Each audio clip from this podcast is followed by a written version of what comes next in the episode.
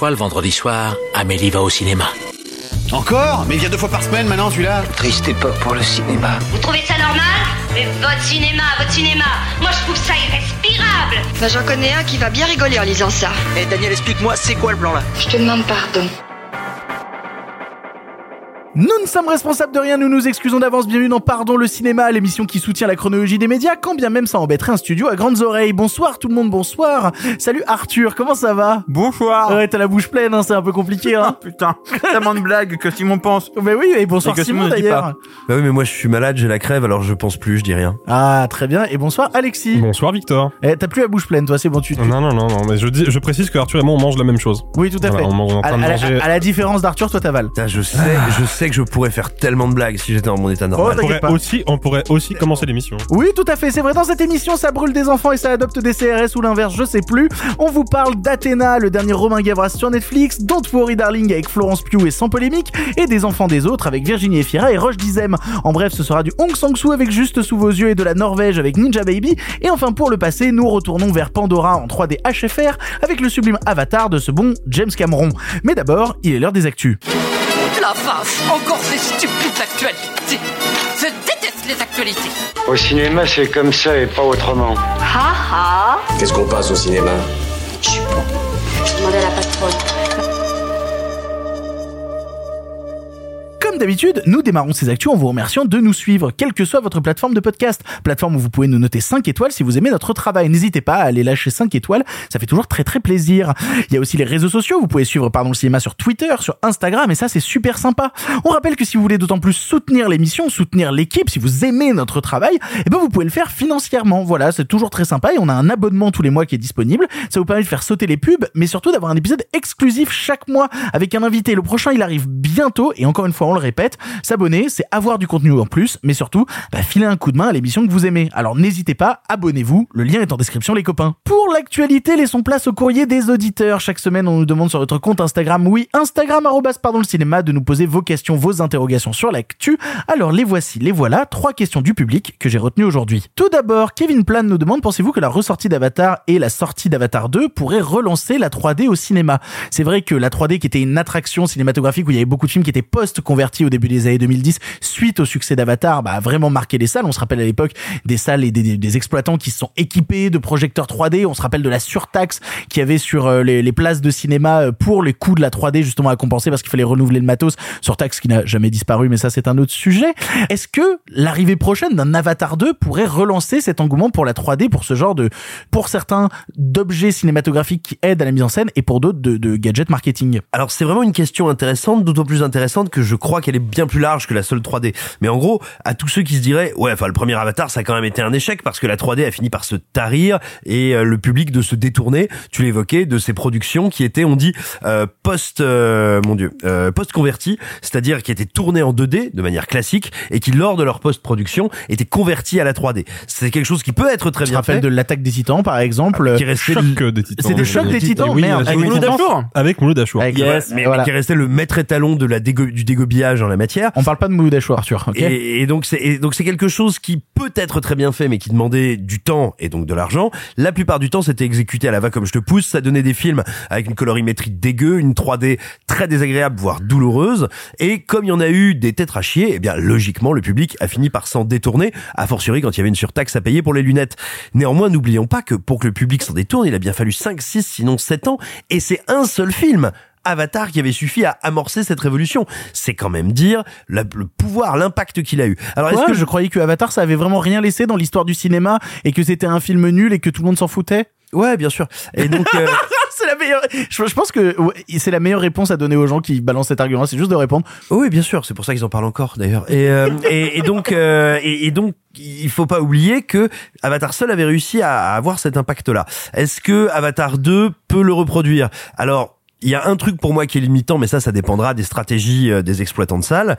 Euh, vu l'état actuel, euh, je veux dire l'état des finances des gens, et vu l'état de l'inflation notamment, si ils en profitent pour remettre une surtaxe dessus, non, ça ne marchera pas, c'est impossible. Les gens ne pourront pas se le payer ou ne voudront pas se le payer. Ah bah, il, va, il va évidemment y avoir une surtaxe pour la sortie d'Avatar 2. Bah, C'est une vraie question. Ouais, C'est te- obligatoire, ça va y être. Hein. Mais déjà, vous avez vu les prix pour aller voir Avatar euh, là qui ressort en salle? Bah, Bah, pour le voir dans Alors, les meilleures conditions. ouais. Alors, ça, ça dépend Dans quand les Attention. salles parisiennes, je Voilà. suis d'accord. Non, non, tu mais vas parce le qu'il passe, 2D, euh, euh, il passe en 3D ou MK Bibliothèque, par exemple, où t'as, euh, effectivement, si t'as genre la carte UGC qui est acceptée là-bas, euh, tu payes pas ta place et tu payes un euro de surtaxe pour les lunettes. Parce que moi, Alors que Si tu veux le voir en Dolby Cinéma Au au, Pâté Beaugrenelle, voilà. qui est une salle extraordinaire si vous avez l'occasion d'y aller, euh, là par contre, il va falloir même- raquer, quoi. Il faut, le 25, dire, le pâté Beaugrenelle est la salle de cinéma la plus chère de France. Oui, mais voilà, arrêtons de la donner comme un exemple du prix des salles. Elle, est exceptionnelle en la matière.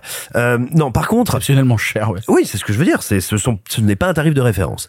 Euh, ce que je voudrais dire, moi, je crois que là où peut-être il peut y avoir quelque chose qui aille bien au-delà de la question de la 3D, même si effectivement ça peut remettre euh, au goût du jour la 3D, parce que à, à, à écouter euh, certains de mes confrères et consoeurs qui ont pu découvrir euh, une vingtaine de minutes du film tout récemment, Est-ce qu'on est-ce qu'on peut le dire on- bah ceux qui y ont été allés ne peuvent On pas a, dire. Ils on ont a, signé on a des signé un embargo. Alors, on a signé un embargo qui nous donnait le droit de pas dévoiler ce qu'il y avait dans les images, euh, mais d'avoir les juste, d'avoir juste une réaction. Donc on a le droit de dire qu'on y a été. Voilà. Attendez, mais peut-être avant que vous y passiez votre réaction, il y a peut-être un truc juste, et là j'en aurais terminé, je pense que plus que la 3D, là où ça peut éventuellement amener une vraie révolution ou métamorphose technique, il y a plusieurs metteurs en scène qui, en se cassant les dents jusqu'à présent, ont essayé d'amener des changements dans, on va dire, les normes du nombre d'images par, euh, par Oui. seconde. Le frame rate, nombre d'images par seconde. Il y a eu Peter Jackson avec le Hobbit, il y a eu euh, Ang Lee avec Gemini Man, et alors là, la ce qui est un changement et me semble-t-il un changement extrêmement intéressant et qui peut peut-être euh, faire une bascule avec euh, avec le nouveau film de Cameron, c'est que le film n'est pas en 60 images secondes ou en 140 images secondes ou que sais-je ou quoi que ce soit. Il y a des changements de fréquence selon les scènes, c'est-à-dire que l'idée c'est d'adapter la fluidité de l'image à la séquence et à son rendu. Et je pense que ça, ça peut peut-être être une arrivée à la maturité, on va dire de de de toutes ces de toutes ces expérimentations qui est de nature non seulement à séduire les gens, mais donc aussi à séduire. Là pour le coup c'est pas une question de temps d'exploitant que de chaîne de production pour penser vraiment autrement. Alors ça a l'air d'être un détail technique ce qu'on dit, mais pas du tout. Hein. La norme des 24 images secondes, c'est une norme qui a plein de conséquences sur la manière de faire, de concevoir et de recevoir un film. Si on commence à casser ça, on peut être vers une vraiment une vraie révolution du narratif au cinéma. Je me permets de te reprendre sans griller l'embargo et sans en dire trop. C'est pas selon les scènes, c'est selon les plans. Oui, C'est- littéralement entre deux plans, on peut passer dans la même scène de on est à 48 images secondes à on est à 24. Une réaction en un mot sur les images d'Avatar de Arthur? C'est euh, déstabilisant en fait de beauté, mais aussi de cet aspect qu'on n'est pas habitué à voir. Moi, il y a eu vraiment des moments où j'étais un peu déconcerté en me disant qu'est-ce que je suis censé euh, euh, ressentir? C'était assez décontenançant parce que il y avait des moments c'était extrêmement fluide et des moments où c'était tout à fait normal. Et ça provoque vraiment des ah, des, des, des, des distances par rapport à ce qu'on voit parce qu'il faut aussi prendre en compte qu'on a vu des scénettes. On n'a pas vu le film dans euh, en intégralité. Je pense que On a, sur on a vu environ 20 minutes, ouais. on a vu 20 minutes coupées en 6, tu vois. C'est euh, ça. donc en fait, je pense que dans l'intégralité du film, ça aura euh, un impact émotionnel beaucoup plus puissant. Dans les scénettes, c'était juste impressionnant visuellement. Et pour le coup, de mon côté, je dirais juste le mot exceptionnel. Voilà. Je trouve que c'est exceptionnel les 20 minutes qu'on a vues. J'ai hâte de voir l'histoire qui va enrober tout ça. En tout cas, en termes de pur moment technique, c'était un truc ultra exaltant au cinéma comme j'en avais pas vécu depuis la première fois où j'ai vu Avatar en 3D au cinéma. Mais donc du coup, le fameux retour de la 3D, Alexis? Euh, bah, en fait, moi, j'espère surtout que, et je pense que ça ne va pas arriver, je suis assez pessimiste, mais j'espère quand même au fond de moi que les studios vont pas refaire la même connerie que ce qu'ils ont fait à l'époque de la sortie du premier Avatar. C'est-à-dire que le premier Avatar déboule et c'est quand même techniquement, narrativement et d'un point de vue strictement euh, financier, un bond en avant gigantesque pour le cinéma populaire. Et les studios ont retenu de ça euh, la 3D comme argument commercial. Et ce qui fait que bah, euh, Avatar n'a pas essaimé dans la création comme il aurait dû essaimer. J'espère qu'Avatar 2, qui a l'air d'être encore plus fou et d'expérimenter encore plus de choses, j'espère que ce coup-ci, les studios vont peut-être se dire ah là il y a une carte à jouer artistique et pas seulement économique. Une chose est sûre, sans les travaux qu'a fait Ang Lee sur Gemini Man et son travail justement de l'image euh, dans le film, parce qu'on sait très bien qu'à l'époque, même lui, il avoué en interview qu'il avait fait le, euh, le film surtout pour faire bosser des techniciens et pour développer certaines technologies. Et Gemini Man, technologiquement parlant, quand tu le voyais dans les meilleures conditions, c'était exceptionnel. Sans le boulot de Ang il n'y a pas Avatar 2 non plus, et, et, le bon technologique qu'a l'air de faire Avatar 2. Bah, en fait, je vais pas euh, rajouter beaucoup de choses à ce que vous avez dit, mais juste pour reprendre ce que disait Simon, il faut comprendre que quand James Cameron il veut faire Avatar, il veut pas faire de la 3D comme on faisait de la 3D, donc il crée une caméra qui provoque des, un effet différent de ce qu'on est habitué à voir. Il essaye de provoquer des effets de 3D différents de ce qu'on est habitué à voir. C'est pas euh, un truc qui te pop up dans la tronche parce que oh waouh, ça, C'est pas les effets forains de C'est- oh j'ai lancé une épée, elle traverse l'écran. elle arrive Exactement. Là, Genre de la Spy 3D. Kids 3D. Tu vois, là, Avec le doigt de Stallone. Alexis il rigole, il se rappelle du doigt de Oui, Stallone. tout le monde Quel se rappelle du doigt de Quel Stallone. enfer. C'était génial. Euh, quel enfer. Non, en fait, ce que veut faire Cameron, c'est t'intégrer dans un monde, et c'est l'erreur qu'a eu tous les studios par la suite, c'est que personne n'a intégré la 3D dans un, dans, à l'intérieur du processus créatif. Personne de n'a à la 3D comme un ajout à une grammaire. Donc, de ce fait-là, ça ne va pas changer. Je ne pense sincèrement pas qu'Avatar 2 va changer la manière de concevoir les histoires, la manière de concevoir la création d'images. Donc, vu que le premier a amené euh, des tentatives qui ont échoué, je ne suis pas sûr que ça aura un impact. Question suivante qui nous vient de Samuel Blachon qui nous dit quel film pourrait représenter la France aux Oscars 2023. En effet, c'est sorti il y a quelques jours sur les réseaux sociaux. On connaît les films présélectionnés pour représenter la France aux Oscars.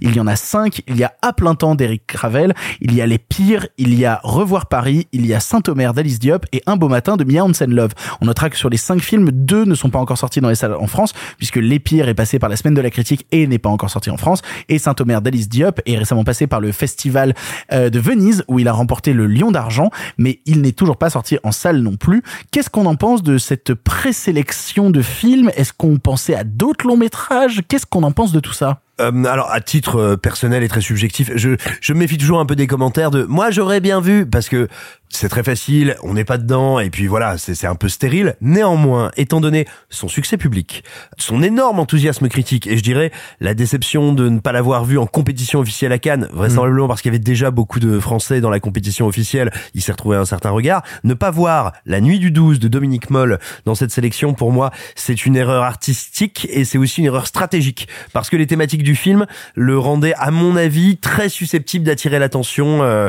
d'attirer l'attention donc je le regrette beaucoup je trouve que c'est une sélection de pour les films que j'ai vus je ne les ai pas tous vus mais de bons voire d'excellents films néanmoins à mon sens À plein témoigne- temps, c'était super. On l'a beaucoup Oui, oui. défendu dans l'émission. Néanmoins, à mon sens, elle témoigne aussi un petit peu du fait que cette année, on a eu une production française, encore une fois, avec de très belles choses, mais un peu en dessous de ce que ça a pu être les deux, trois dernières années, les deux, trois années précédentes, où on a vraiment roulé sur les compétitions internationales et où, on va dire, la France était un- une force créatrice et motrice euh, dans la dans, dans la production internationale qui était euh, indiscutable.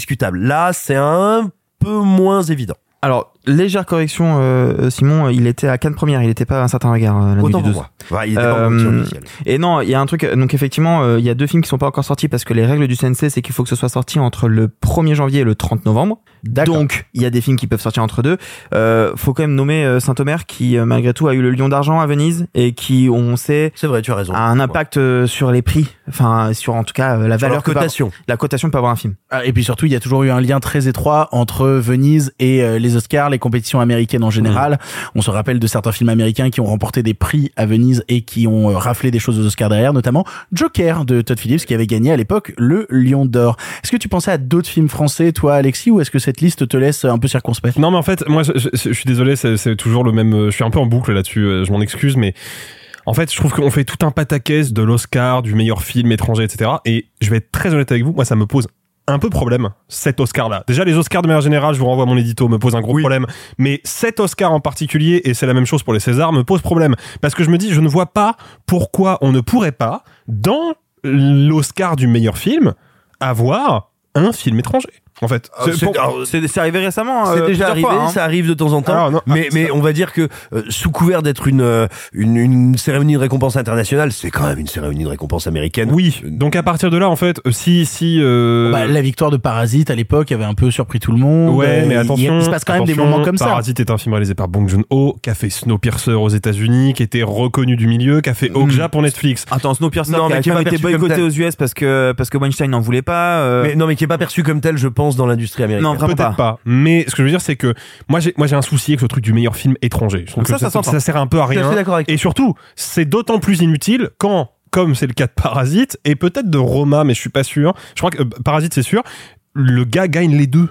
C'est-à-dire que le gars est deux fois meilleur film. C'est-à-dire que là, on est vraiment dans le. de- Romain l'avait pas eu, je crois. Roma l'a pas eu, mais Parasite a eu meilleur film étranger, Ouais. meilleur film. Ce qui est absolument là, tu te ridicule. dis, pour le coup. bah, euh, je, de- soit c'est l'un ou l'autre, soit c'est les deux, et dans ce cas-là, ça prouve bien que la catégorie du meilleur film étranger, bah, on s'en tamponne complètement, quoi. Il y a des vrais débats, notamment sur cette catégorie du, de l'Oscar du meilleur film étranger concernant la sélection qui a été faite pour l'Inde, puisque euh, le public américain a été très très très séduit par un film indien sorti cette année qui s'appelle RRR, dont on aura sûrement l'occasion de vous reparler en fin d'année quand on fera nos tops et nos flops, parce que personnellement c'est un des trucs les plus fous furieux que j'ai vu depuis très très longtemps. RRR, je trouve ça vraiment démentiel, mais qui n'a pas été retenu euh, pour les Oscars, qui a été remplacé par un, par un autre film, et t'as une grosse du public américain qui sont en mode on comprend pas. Mais c'est un énorme blockbuster. Les Oscars récompensent quasiment jamais les blockbusters. Les Oscars se Non, tamponnent du euh, public. Non, attendez, non, attendez, pardonnez-moi, mais euh, si, il y a aussi la question, tu vois, de, et ça, je- j'ai pas la réponse, hein, de qu'est-ce que la délégation indienne a elle-même choisi. Bien sûr. Euh, le film est un film anticolonialiste et donc anti. euh,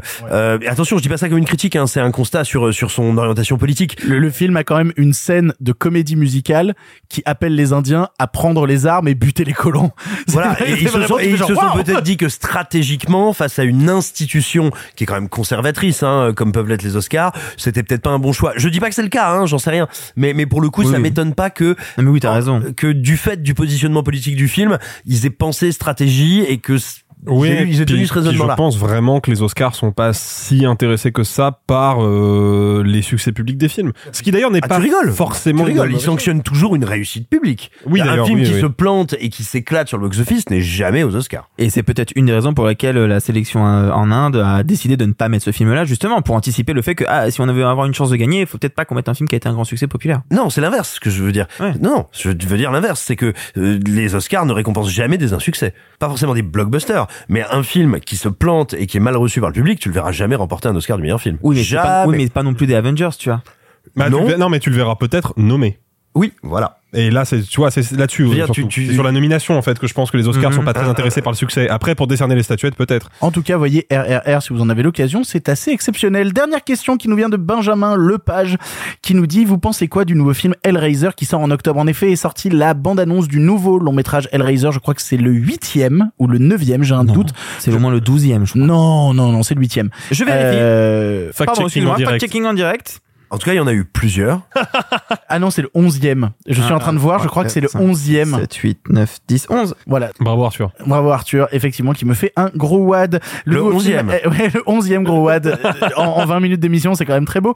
Puisque donc, nouveau film Hellraiser qui sortira directement sur Hulu, réalisé par David Bruckner, qui avait réalisé La Proie du Nombre, coécrit par Ben Collins et Luc Piotrowski, qui avait écrit La Proie du Nombre. Tout ça sur une histoire euh, qui vient à la base de David S. Goyer et euh, qui est adaptée d'une nouvelle de Clive Barker dans l'univers justement des Cénobites. On sait que la licence Hellraiser était un peu en train de racler le fond des chiottes depuis quelques années Oh, avec des ouais ouais non, non vraiment c'est vraiment un euphémisme sachant que euh, bah, les directs ou vidéos qui ont été faits étaient assez désastreux et puis surtout c'est une sorte de reboot de la saga Hellraiser puisque euh, Pinhead n'est plus interprété par son interprète original dont j'ai absolument Doug plus le nom, Bradley. Doug Bradley Euh, il est interprété par pour la première fois par Jamie Clayton c'est une meuf qui joue euh, Pinhead. Qu'est-ce qu'on pense de de la de cette première bande annonce est-ce qu'on est excité? Est-ce que c'est enfin le vrai retour d'Hellraiser je crois toi Simon tu es un vrai passionné de Clive Barker. Je suis un vrai passionné de Clive Barker, donc qui est en plus d'être un cinéaste, parce que c'est lui qui avait, euh, mon Dieu, qui avait adapté son roman ou sa novella euh, de, de Hellbound Heart, qui est devenu Hellraiser au cinéma en 1987.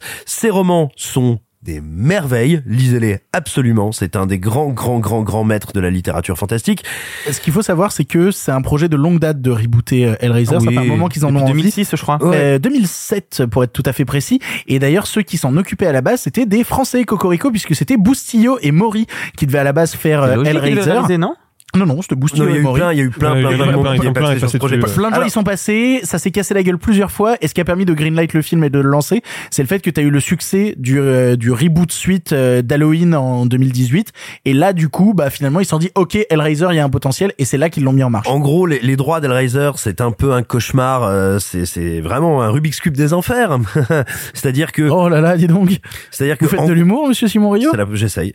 Euh, en gros, en gros, disons que euh, donc euh, ce bon bon Clive Barker euh, écrit et réalise le premier adaptation comme je le disais dans de ses textes vient le deuxième qu'il va coécrire et on va dire sur lequel il va être très investi même s'il ne le met pas en scène. Euh, pour plein de raisons il va s'éloigner un peu du projet puis il va être récupéré par les bons vieux frères Weinstein qui vont bah on va dire dérouler du câble quoi faire des suites euh, des suites à outrance des trucs abominables qui vont totalement assécher au cinéma euh, cette saga qui elle va continuer à vivre notamment par le biais des comics. Si vous voulez avoir une euh, une petite introduction assez belle assez plaisante sur la mythologie Hellraiser. Jetez donc un œil à la vidéo d'Alt 236 qui parle plus lui d'héritage des comics que des films mais elle est très très très très bien. Mais en gros voilà ça fait un moment que pour le cinéma Hellraiser est plus ou moins en état de mort cérébrale. Je suis assez curieux du projet dans le sens où il semble avoir été fait avec un petit peu de soin avec quelques idées. Euh, moi je suis je demeure beaucoup plus intéressé il me semble qu'elle est pas annulée par la série dans laquelle est très investi euh, Clive Barker du côté de HBO Max qui devait être donc une série pour le coup. Et comme Clive Barker a donné suite une suite littéraire à Hellraiser qui s'appelle Les Évangiles écarlates moi je suis très curieux plutôt de le voir se réapproprier la mythologie. Mais bon ce que je note ça a l'air assez soigné il y a deux trois idées qui me déplaisent pas. Le truc qui me fait un peu peur c'est que Hellraiser faut quand même se dire c'est l'arrivée dans le monde du cinéma d'horreur post-slasher d'un délire SM very vénère, très très en colère, passablement gay. Donc tu vois une espèce de révolution ontologique euh, profondément obscène, très dure, très difficile. Moi j'ai fait souffrir bien malgré moi une babysitteuse quand j'étais petit euh, à cause de ce film. Et donc ça c'est une dimension que je ne retrouve pas dans la bande annonce. Encore une fois, c'est une bande annonce. Ce qu'il faut savoir, c'est que je, je lis un petit peu où est-ce que le film va sortir. Donc j'ai dit Hulu aux États-Unis. Il est fort probable, d'après les premières rumeurs, que le film sorte directement chez nous sur Disney+. Bah, bah, logiquement oui. Voilà, Euh, c'est ça. On risque sûrement d'avoir Et Disney Plus qui possède les, les deux tiers du lu. Ça ça- ça n'a pas l'air infect ce que je vois en bande annonce. Pour moi, mais encore une fois, ça n'est qu'un trailer. Euh, il manque une vraie dimension euh, charnelle euh, et je le dis encore une fois, un peu obscène, grotesque, qui pour moi est dans l'ADN même de, de Hellraiser. Et la bande annonce que je vois pour moi est un peu trop froide propre et millimétrée, même si je vois euh, des décors excitants, une fusion des univers du 1 et du 2 prometteuse, et, et des costumes qui ont pas l'air dégueux. Bah, pour le coup, ça a déjà l'air beaucoup moins dégueu que tous les précédents. On s'est rematé des, des bandes annonces de films précédents Hellraiser. C'était quand même vraiment cracra. Et- Ouais. Et, quand je dis cracra, c'est pas cracra genre sanguinolent, cracra lait. Bah alors c'est intéressant parce que moi la bande annonce de, de- du film effectivement je te rejoins Simon il y a des trucs qui sont euh, qui sont excitants dans l'image mais euh, euh, moi je, je m'étais fait la remarque à l'époque où j'avais vu la bande annonce du du Candyman de Nia DaCosta Candyman qui est une euh, une invention de Clive Barker Et qui Mais- nous a beaucoup divisé dans l'émission. je, je m'étais dit, je, le côté euh, image numérique super propre, super clean, euh, un peu autorisante, je suis pas sûr que ça prenne. Et j'ai vu le film et effectivement, ça prenait pas. Et le truc, c'est que j'ai un peu le- la même remarque à faire ici. En fait, c'est-à-dire que pour moi, Hellraiser, c'est poisseux, c'est crado, c'est dans, dans la matière même du film, il y a quelque chose de suintant, quoi. Et là, Ça on, sent est la sur, bite. on est sur une image. Mais oui, en vrai, oui. Oui, bah oui, mais on est là, on est sur une image qui est d'une d'une propreté, d'une lisseur numérique, mais totale. Et juste sur le trailer, ça me semble être une impasse euh, esthétique, mais on verra ce que le film en fait, quoi. Autant pour Candyman, je suis pas du tout d'accord avec toi. Moi, je trouve que ça, ça aborde quelque chose de différent parce que le premier Candyman dans le parlait propos de... du film. Ouais, ça, vu que ça parle de la Ah, je- gentrification et mais tout ça, oui, je mais pour moi, apporte- je pense que petite parenthèse, moi je trouve que le film parle de la gentrification sans se rendre compte qu'il est lui-même gentrifié, c'est ça qui me pose problème. Mais pour moi, il l'est justement parce qu'il en parle, mais peut-être que c'est un autre sujet. Dans tous les cas, là, je vous Oh rejoins effectivement là. le trailer. euh, Quel le débat trailer. de branleur, quoi, Oui, vraiment. sans doute. Oui, compte Mais, mais, moi-même. mais- mais n'anime pas un podcast cinéma. Je suis désolé, vraiment. Fais un podcast sur la Formule 1. bah, let's go. Allez, pardon la Formule 1. Non, euh, non, je vais pas dire grand chose de plus que vous avez dit parce que je suis d'accord avec vous. Moi, je m'étonne un peu, mais peut-être que Simon, enfin peut-être que vous saurez me répondre, mais je suis quand même très surpris qu'on dévoile un trailer trois semaines avant la sortie du film. Le Oui, film sort le 7 C'est octobre. ouais. C'est la première image. Habituellement pour les gros blockbusters, donc on a les trailers six mois avant. Pour les blockbusters moyens, Ah, je pense deux qu'il mois avant. je pense qu'il a pas coûté grand chose. Hein. Ouais. Oui, oui, mais, alors, Non, mais il surtout- a pas coûté grand chose, mais il y a quand même des acteurs qui sont en train de monter. Enfin, il y a l'acteur principal de Foria, il y a euh, Surtout- Pinhead de Sense8. Enfin, il y a quand même des beaux mondes, tu vois. Surtout si je, si je puis me permettre, je je serais pas étonné que ce soit peut-être un peu dans la la la mon dieu la stratégie du Lu qui peut-être essaye de dupliquer un petit peu Netflix là-dessus. Rappelez-vous Prey, tout le monde après il y a des avis, il a été diversement reçu, mais le film a plutôt été bien reçu et en tout cas n'a certainement pas été reçu comme un film on va dire euh, fait avec deux balles euh, vite Ouais. fait dans son coin. Et pareil, hein, la- les, les premières images et les bandes annonces sont arrivées extrêmement tard. Je serais pas étonné que ce soit la même stratégie à l'œuvre. T'as raison. Avant d'attaquer les films du présent, comme chaque semaine, c'est l'heure de l'édito de la semaine, édito carte blanche, appelez ça comme vous voulez. Chaque semaine, un chroniqueur a la possibilité de parler du sujet qui l'intéresse sans restriction, son envie du moment, le truc qui lui tient à cœur. Ça peut avoir un lien avec l'actualité ou non, qu'importe, tant que le chroniqueur peut s'exprimer librement sur ce qu'il ou elle désire. Et cette semaine, l'édito sera tenu par moi, c'est l'heure de ma carte blanche. C'est pas vrai con comme t'es, te demande ton avis Donnez-moi carte blanche et votre appui. Ah, tu me demandes mon avis maintenant Mais tu causes français, ma salope. Je ne le cause pas, je le parle. Mais vous m'aviez donné carte blanche. C'est ma raison de plus pour faire attention. Je t'aime, Disney. Je sais, dit aussi solennellement, on a l'impression que je viens de faire un coming out cinéphile terrible qui m'expose à de multiples remarques et insultes, alors qu'en réalité, c'est une phrase parfaitement anodine, mais je tiens à le répéter pour enfoncer le clou de mon propre cercueil de légitimité critique. Je t'aime, Disney. Mais je vais être honnête avec toi, c'est pas facile de t'aimer. Notre relation est clairement dans l'impasse. Tu me promettais au début qu'on finirait jamais comme ces vieux couples chiants qui se détestent, mais regarde-nous, ça tient plus debout. Je dirais même que c'est une véritable relation toxique que j'entretiens avec ton entité. Gamin, je pouvais faire semblant de pas voir tous les problèmes qui t'entourent, mais je suis bien obligé d'ouvrir mes yeux d'adulte et, de te le dire franchement. Je t'aime Disney, mais t'es une galère. Pourquoi est-ce si difficile de t'aimer? J'ai plein de raisons, je sais même pas par laquelle commencer. C'est difficile de t'aimer en voyant ce que t'es devenu déjà. À la base, on entretenait un rapport sain, tu faisais des dessins animés, il me donnait des rêves de gamin et ça me suffisait. Mais j'ai l'impression que t'en as plus rien à foutre de me donner du rêve. Non, non, tu me baises et en le faisant, tu penses qu'à toi. Je, regarde ce que tu produis aujourd'hui et je suis effrayé des, des suites à outrance parfois à même pas 4 ans d'écart. Où est passée ton inventivité? J'imagine que tout ça est rentable, que tu vends plein de produits dérivés, mais t'as pensé une petite seconde à juste pas t'enfermer dans cette routine qui nous tue toi et moi à petit feu? Tu me dis que c'est plus simple, que tu connais, que t'enfiles tes charentaises et que tu sais où tu vas. Mais j'ai jamais signé pour les charentaises. J'ai signé pour le rêve. Et le rêve, il y est pas. Il y est pas non plus quand t'enchaînes les remakes live action, là aussi, c'est plus simple, tu te sens à l'aise, mais tu vis dans le passé, mon pauvre vieux. Tu regardes ce qu'a fait ton succès d'antan sans jamais réfléchir à conjuguer notre vie de couple au présent. On est en 2022 et qu'est-ce que t'as à me proposer pour le futur? La petite sirène, Blanche-Neige, Robin des Bois, Hercule, un préquel au Roi Lion, un préquel au Roi Lion? Mais je m'en fous de connaître l'enfance de Mufasa, je veux des nouveaux personnages chaque année avec des véritables choix risqués dans ta direction artistique, je veux des musiques mémorables, des personnages hauts en couleur, je veux sortir de cette boucle perpétuelle dans laquelle tu nous as enfermés, parce qu'aller en vacances chez ta mère une fois c'est déjà un sacré voyage, mais deux ça devient une épreuve. Ah non, ah non, ne me ressors pas le MCU. Toute ta dynamique de licence que tu uses encore et encore jusqu'à la moelle. Parce que oui, il faut que tu l'entendes. C'est difficile de t'aimer quand tu changes jamais de position avec tes missionnaires en slip moulant qui excitent plus personne. À chaque coup, tu me promets que ce sera différent, mais ça l'est pas. C'est toujours la même photo grise et terne, les mêmes effets spéciaux bas de gamme, les mêmes formes de récits, les mêmes yes man qui t'obéissent au doigt et à l'œil ou ces petits réals indépendants que tu pervertis. Je vais même être honnête. Je sais pas ce qu'il y avait entre toi et ce Tony Stark, mais depuis qu'il a quitté ta vie, ta dynamique de licence, elle se casse la gueule et tout le monde le voit. Me mens pas, je, sais qu'il a compté pour toi et ça me fait du mal de t'en voir si atteint. Et maintenant quoi? Maintenant quoi? Tu vas me parler de Star Wars? Mais ça aussi c'est une impasse. Depuis que, t'es constamment obnubilé par ta lubie de Disney+, c'est pas possible. Je suis pas contre que t'aies tes petits projets à toi. C'est important et sain dans une relation. Mais regarde un peu ce que t'es en train de faire. Je connaissais Star Wars avant toi et maintenant je vois que des copies de copies, des séries toutes plus chiantes les unes que les autres. Oui, je sais, il te fallait un prétexte idiot pour pouvoir utiliser ton nouveau joujou supra-technologique qui supprime les fonds verts. Mais écoute-moi bien. Tu peux utiliser tous les jouets que tu veux sur moi, ça changera rien au fait que je m'ennuie que je veux plus y retourner. Cette galaxie lointaine mériterait de rester lointaine. Parce que si c'est pour justifier des augmentations de prix d'une plateforme chiche en contenu pertinent ou dégrader toujours plus le milieu du format physique dont t'as clairement plus rien à faire, je te le dis sans détour. J'ai beau avoir pris du plaisir au départ, mais maintenant j'ai juste envie de te quitter, de résilier l'abonnement qui nous lie parce que je m'épanouis plus. Ah oui, alors je sais, tu vas me dire que c'est pas ta faute, que t'es occupé à d'autres choses plus importantes qui te prennent la tête et t'empêchent de te poser sur notre relation. Mais tu parles de quoi là-dedans? De la chronologie des médias?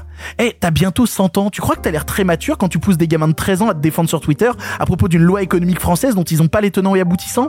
Tu penses qu'un pays entier va arrêter de fonctionner parce que Monsieur est mécontent et fait un caca nerveux? C'est censé être toi l'adulte, alors agis en adulte, arrête les réseaux, les cordes de fans et pose-toi deux secondes. Parce que moi je le connais ton vrai visage, celui que tu sors en soirée après quelques pintes et où tu te laisses aller à des petits relents homophobes ou des réflexions bien droitardes dont t'as le secret. Tu veux qu'on en parle ou ça t'embête? Tiens, je vais jusqu'au bout. Tu veux qu'on parle de Mélodie du Sud et de ta vision de l'esclavage? Ah ouais, ah ouais non, là tu te bouches les oreilles forcément. On verra si tu les bouches encore quand les mêmes fans qui te suivent aujourd'hui te cracheront dessus demain en découvrant tout ça. Moi, même avec tout ça, je suis resté. J'ai continué de t'aimer. Mais aujourd'hui, j'ouvre les yeux et en vrai, dès le départ de notre relation, il y avait un problème. Tes vieux discours de merde d'un ancien temps, ils ont toujours été là. Gamin, je voyais que des dessins animés, mais j'ai grandi et je les vois bien, les sous-textes. Le roi lion, c'est pas que des lions. Tu m'as menti. C'est avant tout une mise en avant bien cradingue d'un système royaliste. Le bossu de Notre-Dame, déjà là, tu te moquais des moches. Tu leur refusais le bonheur, mais toi, tu te crois beau. Et je peux continuer longtemps, hein. Ta réécriture historique de Pocahontas, ton amour du syndrome de Stockholm dans La Belle et la Bête, et encore une fois, j'aborde pas tous les clichés racistes parce que la liste est trop longue. Ah oui, je sais, je sais, t'as changé. Tu dis que t'es devenu woke. Mais je sais que tu fais ça pour l'argent. De toute façon, y'a que ça qui a toujours compté pour toi. Piquer dans mon portefeuille et oublier de me faire du plaisir. Alors que tout ce que je voulais avec toi, c'était rêver. Non, non, non, j'ai pas envie de sortir. Non, arrête pour aller où de toute façon? Dans ton parc de Disneyland Paris? Le même où t'as arrêté d'investir pour créer des véritables attractions? Où tu laisses défaillir les plus anciennes? Non, ta dernière nouveauté Flight Force, c'est juste la même chose où t'as coupé les lumières. Et je sais très bien que quand tu coupes les lumières, c'est avant tout pour faire des économies et pas pour produire quoi que ce soit d'original. Et malgré tout ça, même avec tout ça, je t'aime Disney. Parce qu'à un moment, t'as été le plus fort, t'as été le plus beau, t'as été le seul à qui je faisais confiance, avec qui j'avais envie de voyager, c'est bien simple. Je t'aurais suivi n'importe où tant que le voyage était à tes côtés.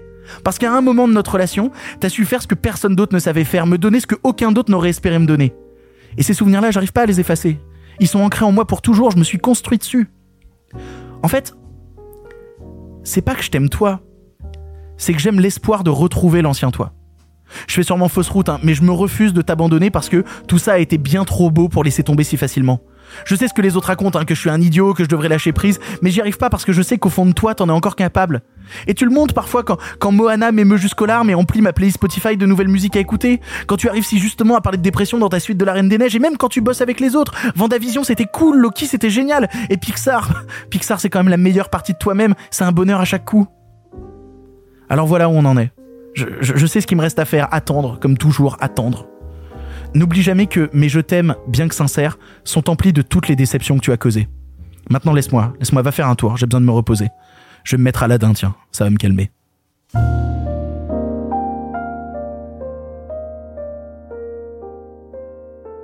Merci Victor pour cet édito. Mais merci à toi Simon, c'est tellement naturel ce qu'on fait là. Allez, enchaînons avec les films du présent, il y a plein de choses à traiter. On va commencer par la grosse sortie Netflix de la semaine dont on va fleurir des affiches un peu partout dans nos rues et qui a déjà fait polémique un peu partout sur les réseaux. On va vous parler d'Athéna.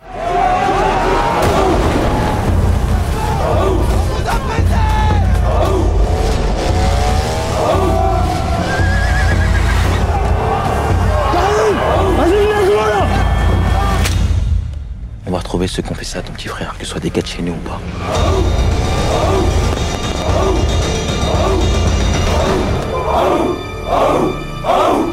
Non mais c'est quoi ton problème? T'aimes encore obéir aux ordres Comment tu veux pas qu'il y ait la guerre Surtout pas ici là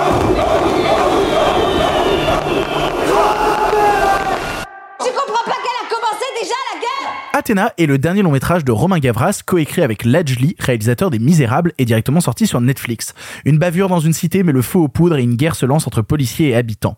Et au milieu de tout ça, s'affronte avant tout une famille pleurant leur frère décédé, avec Abdel, militaire tentant de ramener les autres à la raison, tandis que Karim, plus jeune, se fait chef de l'insurrection qui ne laissera rien passer. On l'a tous vu ici et c'est Alexis qui commence. Alexis, qu'est-ce que tu as pensé d'Athéna? Bah déjà, c'est mon premier Romain Gavras. T'as pas vu le monde des tatouages Et non, je n'ai pas vu le monde des tatouages, n'ai pas vu non plus Notre jour viendra, qui était son premier nom. Alors, euh, pour le dire rapidement, je trouve que Notre jour viendra, c'est un peu à côté. C'est vraiment, il se cherche, Mhm. il teste des trucs stylistiques. Oui, des trucs intéressants quand même. Mais en termes de narration, je trouve que ça fonctionne difficilement. Le monde des tatouages, c'est un de mes plus gros plaisirs de ces dernières années en termes de cinéma français. Je suis fan hardcore du monde des tatouages. Mais en fait, euh, moi surtout, euh, je connais Romain Gavras pour son travail de clipper, voilà. et notamment pour le clip de Stress qui nous avait tous mis une énorme tarte euh, à l'époque de sa sortie, Ah, et qui avait d'ailleurs déclenché une grosse polémique dont Gavras avait eu un petit peu de mal à se, à se débarrasser, polémique injustifiée à mon sens. Ça fait plaisir. Ça, ça fait plaisir, un film qui essaye de prendre, mais pas qu'essaye d'ailleurs, qui prend à bras le corps un sujet euh, récent, qui en plus le fait sous un angle qui est un peu twisté, mais que je trouve passionnant, qui est que il y a dans la fachosphère actuelle une espèce de fantasme qui est qu'à un moment va y avoir une espèce de guerre civile en France entre euh, principalement les immigrés et puis les bons Français de souche, et le film prend ce fantasme-là et il en fait quelque chose de concret, à savoir les keufs et les jeunes de banlieue qui se font une guerre ouverte euh, avec les armes, avec la violence, etc. Évidemment, Romain Gavras ne le prend pas sous le point de vue des fachos, il se contente juste de mettre en scène ce truc-là. Et ce que je trouve intéressant déjà d'un point de vue de, pure narration, c'est que le film met en place une vraie stratégie de film choral. On a plusieurs personnages avec plusieurs parcours qui se répondent en parallèle les uns des autres, et quels que soient les personnages, que ça soit comme tu disais Victor, le militaire qui essaie de ramener tout le monde au calme, le jeune euh, euh, impétueux qui veut au contraire aller au clash, le CRS joué par Anthony Bajon qui à un moment va jouer un rôle crucial dans l'histoire, quel que soit le personnage, il y a une espèce d'équivalence filmique dans la mise en scène de Romain Gavras que je trouve vraiment intéressante parce que du coup on sent que ce qui l'intéresse c'est pas de prendre parti. Ce qui l'intéresse c'est pas de d'adopter la structure clanique qu'adoptent les personnages mais c'est vraiment d'aller chercher l'humain au milieu du chaos. Et ça je trouve ça vraiment touchant et c'est ce qui moi m'a emporté dans le film. En plus de ça putain, j'ai rarement vu un film français aussi ambitieux esthétiquement et techniquement, quoi. C'est vraiment, vraiment impressionnant. Je précise que j'ai maté le film volontairement sur mon écran d'ordinateur portable, parce que, bah, il sort sur Netflix, donc c'est comme ça que les gens vont le voir, en fait. Fair donc enough. je, je l'ai maté dans ces conditions-là, et bah, je, je, je- c'est un adage que je continue de penser vrai et qui marche bien avec Athéna. Peu importe la manière dont on regarde le plan, quand le plan est incroyable, euh, l'émotion est là, quoi. Il y a un truc, il y a un truc qui se passe.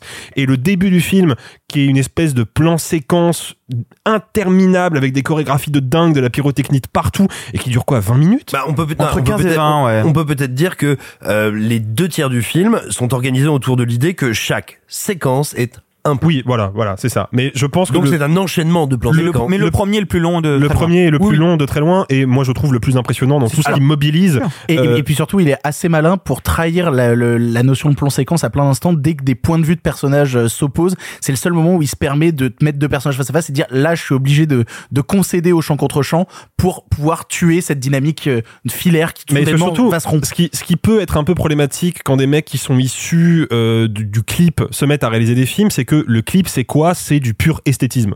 L'idée, c'est vraiment de, je mets en image une musique et je le fais avec des images qui sont chocs. Et Romain Gabras, il a ce truc-là quand il clip. Ce qui est intéressant, c'est que là, il a une vraie réflexion de cinéaste parce que, certes, le plan séquence a un côté très démonstratif qui peut agacer un peu par moment parce qu'on voit bien que à certains instants, il jubile de son plan séquence, et ce qui est moins un truc de cinéaste qui me touche pas beaucoup, mais il a quand même une réflexion de réalisateur qui est à aucun moment, quand il est en plan séquence, il ne va briser la continuité spatiale ou la continuité temporelle. Chose que faisait par exemple euh, Iñárritu avec Birdman, qui était pour le coup à mes yeux une énorme arnaque, parce que dès que tu te débarrasses de la contrainte tempo, euh, spatio-temporelle du plan séquence, bah t'es juste en train de, de, de faire un gimmick visuel qui ne raconte rien.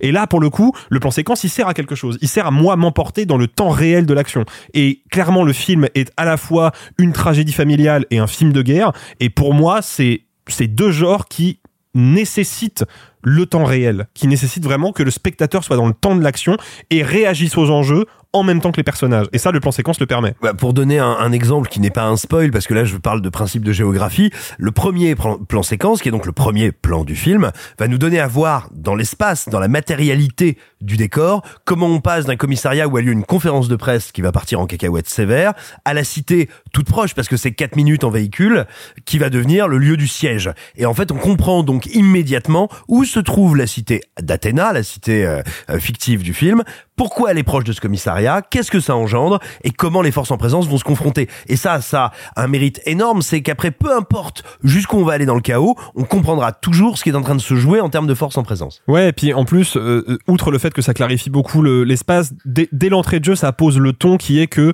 et moi c'est quelque chose qui me touche, c'est pas parce qu'on est en train de faire un film sur les banlieues, parce que ça reste malgré tout un film sur les banlieues, avec un discours social, sur à quel point ces gens-là fonctionnent dans l'entraide et dans la solidarité et dans la loyauté quasiment euh, féodale, parce qu'en fait ils sont totalement laissés pour compte, et donc ils organisent une société dans la société. Tout le décor de la cité, c'est vraiment un monde dans le monde, quoi. C'est vraiment pour appuyer cette idée.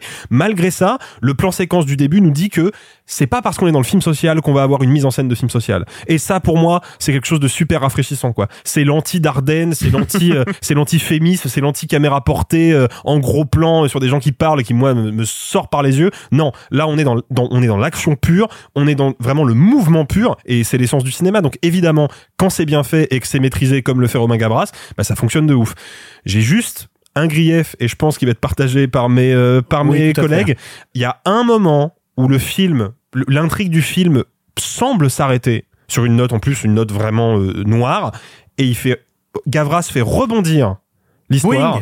Et, Wing. Oui, voilà. et là, euh, il la fait rebondir dans une piste qui, à mon sens, est une impasse. Et qui fait que le, le- vraiment le, le tout dernier acte du film me paraît d'un seul coup beaucoup plus faible, tant en termes de dramaturgie qu'en termes de mise en scène, parce que je vois bien que ce qu'il essaye de faire avec ses personnages à ce moment-là, il le tient moins bien, c'est moins rigoureux, c'est un peu plus amateur, et c'est dommage parce que c'est vraiment en deçà de tout ce que le film a proposé avant. Bah, je te rejoins à peu près sur tout ce que tu as dit. Tu parlais de, cette notion de film choral. Je crois que c'est vraiment dû au fait que le film a été coécrit avec euh, qui avait déjà cette dynamique justement dans Les Misérables de vouloir avoir trois personnages et d'essayer de leur donner à tous une vraie présence, une vraie personnalité, un vrai parcours émotionnel. Et je pense que ça a servi aussi l'écriture de Gavras, qui était déjà aussi dans cette dynamique de multitude de personnages dans le monde des toi où on te crée des sortes de bandes et chaque bande allait avoir son parcours, ses propres réflexions, servir ses propres intérêts. Et donc c'est l'écriture de Gavras qui se confronte à l'écriture de Ledgely et qui crée pour moi une vraie force de, de, de multiplicité des points de vue en fait.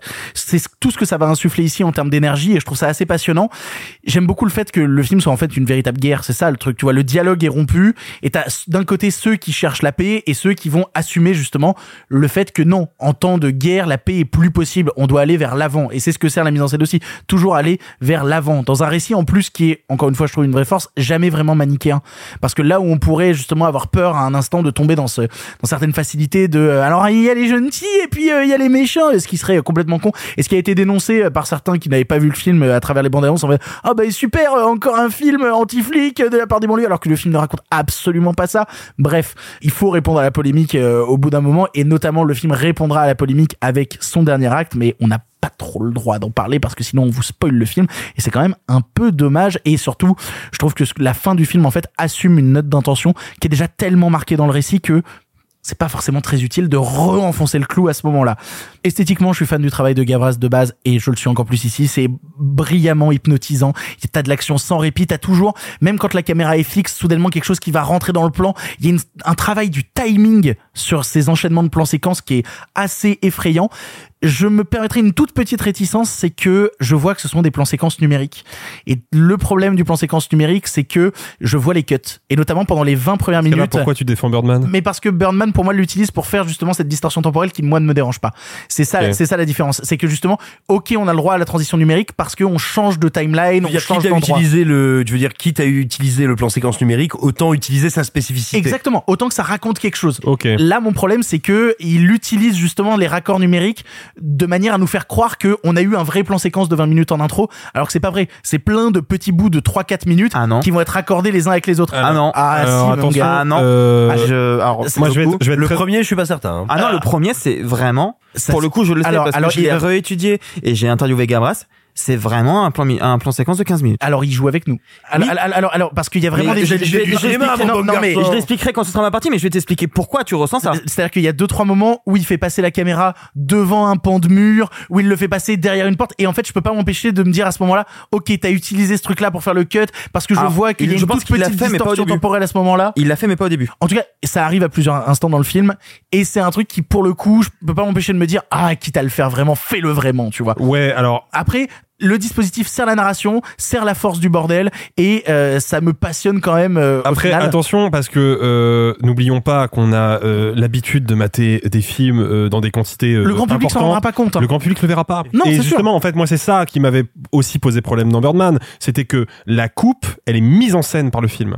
C'est-à-dire que il va te filmer le soleil et il y a un fondu qui te met la nuit, tu vois. Donc vraiment, il assume à mort de raccorder numériquement plusieurs plans séquences. Mais du coup, ça crée un truc artificiel où tu dis, mais ok, le film est en train de me répéter à tort et à travers qu'il est un film. Et je ne sais pas pourquoi, je ne vois pas où ça va. Oui. Là, pour le coup, il va pas chercher dans des trucs euh, euh, métaphoricaux, euh, euh, méta, je sais pas quoi. Il va à l'essentiel. Il a besoin de raconter quelque chose en temps réel, donc il le fait en temps réel ou en simili temps ré- temps réel. Au fond, peu importe parce que l'émotion est la même. Je, je suis d'accord avec toi, c'est pour ça que je te dis que quoi qu'il arrive, ça sert la narration. C'est juste que par instant, étant, à- ayant un œil un peu aiguisé sur ce genre de choses-là, je peux pas m'empêcher de me dire, ah c'est con ce plan-là, on aurait pu le faire vraiment de bout en bout, tu vois. Bref, je te rejoins sur ce que tu as dit sur le, le troisième acte, qui est pour moi un vrai problème parce que c'est le moment où le film va se mettre un peu à patiner. En fait, vu que le film a toujours été une sorte de mouvement vers l'avant, là c'est le moment où le film devient un peu statique et donc du coup, ben le soufflet retombe et, et le problème c'est que quand t'as un film qui a été aussi nerveux et qui a toujours été dans une sorte de renouvellement de l'imagerie, bah là tu sens que ça s'essouffle et que bah, son imagerie il l'a tellement déjà étiré, étiré, étiré avec des images de dingue. Il y a des images dans ce qui sont absolument brillantes que là tu te dis bah ouais, trop de trop, euh, bah t'as un peu épuisé ta mise en scène mon chat. Après du reste, c'est très fort. C'est une proposition qui est ultra solide. C'est des images que vous n'avez pas vues ailleurs et que vous allez voir là. Euh, si vous ne connaissez pas le travail de Romain Gavras, encore une fois, je peux que vous conseiller de voir Le Monde est à toi, qui est sûrement son truc le Ma montre vient de me dire, vous marquez un bon point, c'est formidable. ta montre Apple aussi. aime les films de Ta montre Gavras. aussi nous écoute. Non, ce que j'allais dire, c'est euh, Voyez le monde des tatouages. Je pense que c'est sa proposition la plus grand public par euh, plein d'aspects, Oui. qui vous permettra après de saisir aussi certains trucs euh, d'Athéna. Arthur, Alors moi effectivement j'ai un peu triché contrairement à Alexis, je l'ai vu euh, sur grand écran dans une salle de projection à Paris, donc forcément ça change un peu la donne. alors c'est marrant parce qu'on l'a tous les trois vu dans des conditions différentes. Alexis sur ton ordi, moi j'ai plutôt un bon système son 5 points. Donc quand- t'as la scène avec les CRS qui débarquent dans la cité, avec les grosses basses, j'ai les murs de mon appart qui se sont mis à trembler et j'ai fait genre ok d'accord. Toi en salle, j'imagine que l'expérience devait être. euh, pour ceux qui connaissent, je l'ai vu au club 13. Waouh, trop Voilà. bien. Alors ce qu'il faut savoir, c'est qu'au club 13, il n'y a pas de siège. Ce sont des canapés en cuir. Voilà. Et Simon meurt. Et Simon est en train de décéder. Rip. Eh bah putain Simon. Euh, non, donc je l'ai vu dans des conditions un peu particulières. Et là où je rejoins évidemment Alexis, c'est qu'évidemment des bonnes images, ce sont des images qui te marquent sur n'importe quel format. Hein, je vous ai déjà raconté, je crois, la fois où j'ai regardé un Terrence sur mon iPhone et que j'ai été bluffé. Non? Voilà. J'ai pas envie de mourir, mais vas-y. Donc voilà. Néanmoins, je pense que l'amour que j'ai pour ce film vient du fait aussi que je l'ai vu sur un écran immense avec un système son de dingue dans des conditions où je sais que je pouvais pas regarder mon portable où je n'étais déconcentré par personne et où j'ai vu des images que effectivement je n'avais jamais vues ailleurs. J'ai interviewé Gavras il y a quelques temps qui m'a donné il m'a donné énormément de choses à, à digérer sur le film.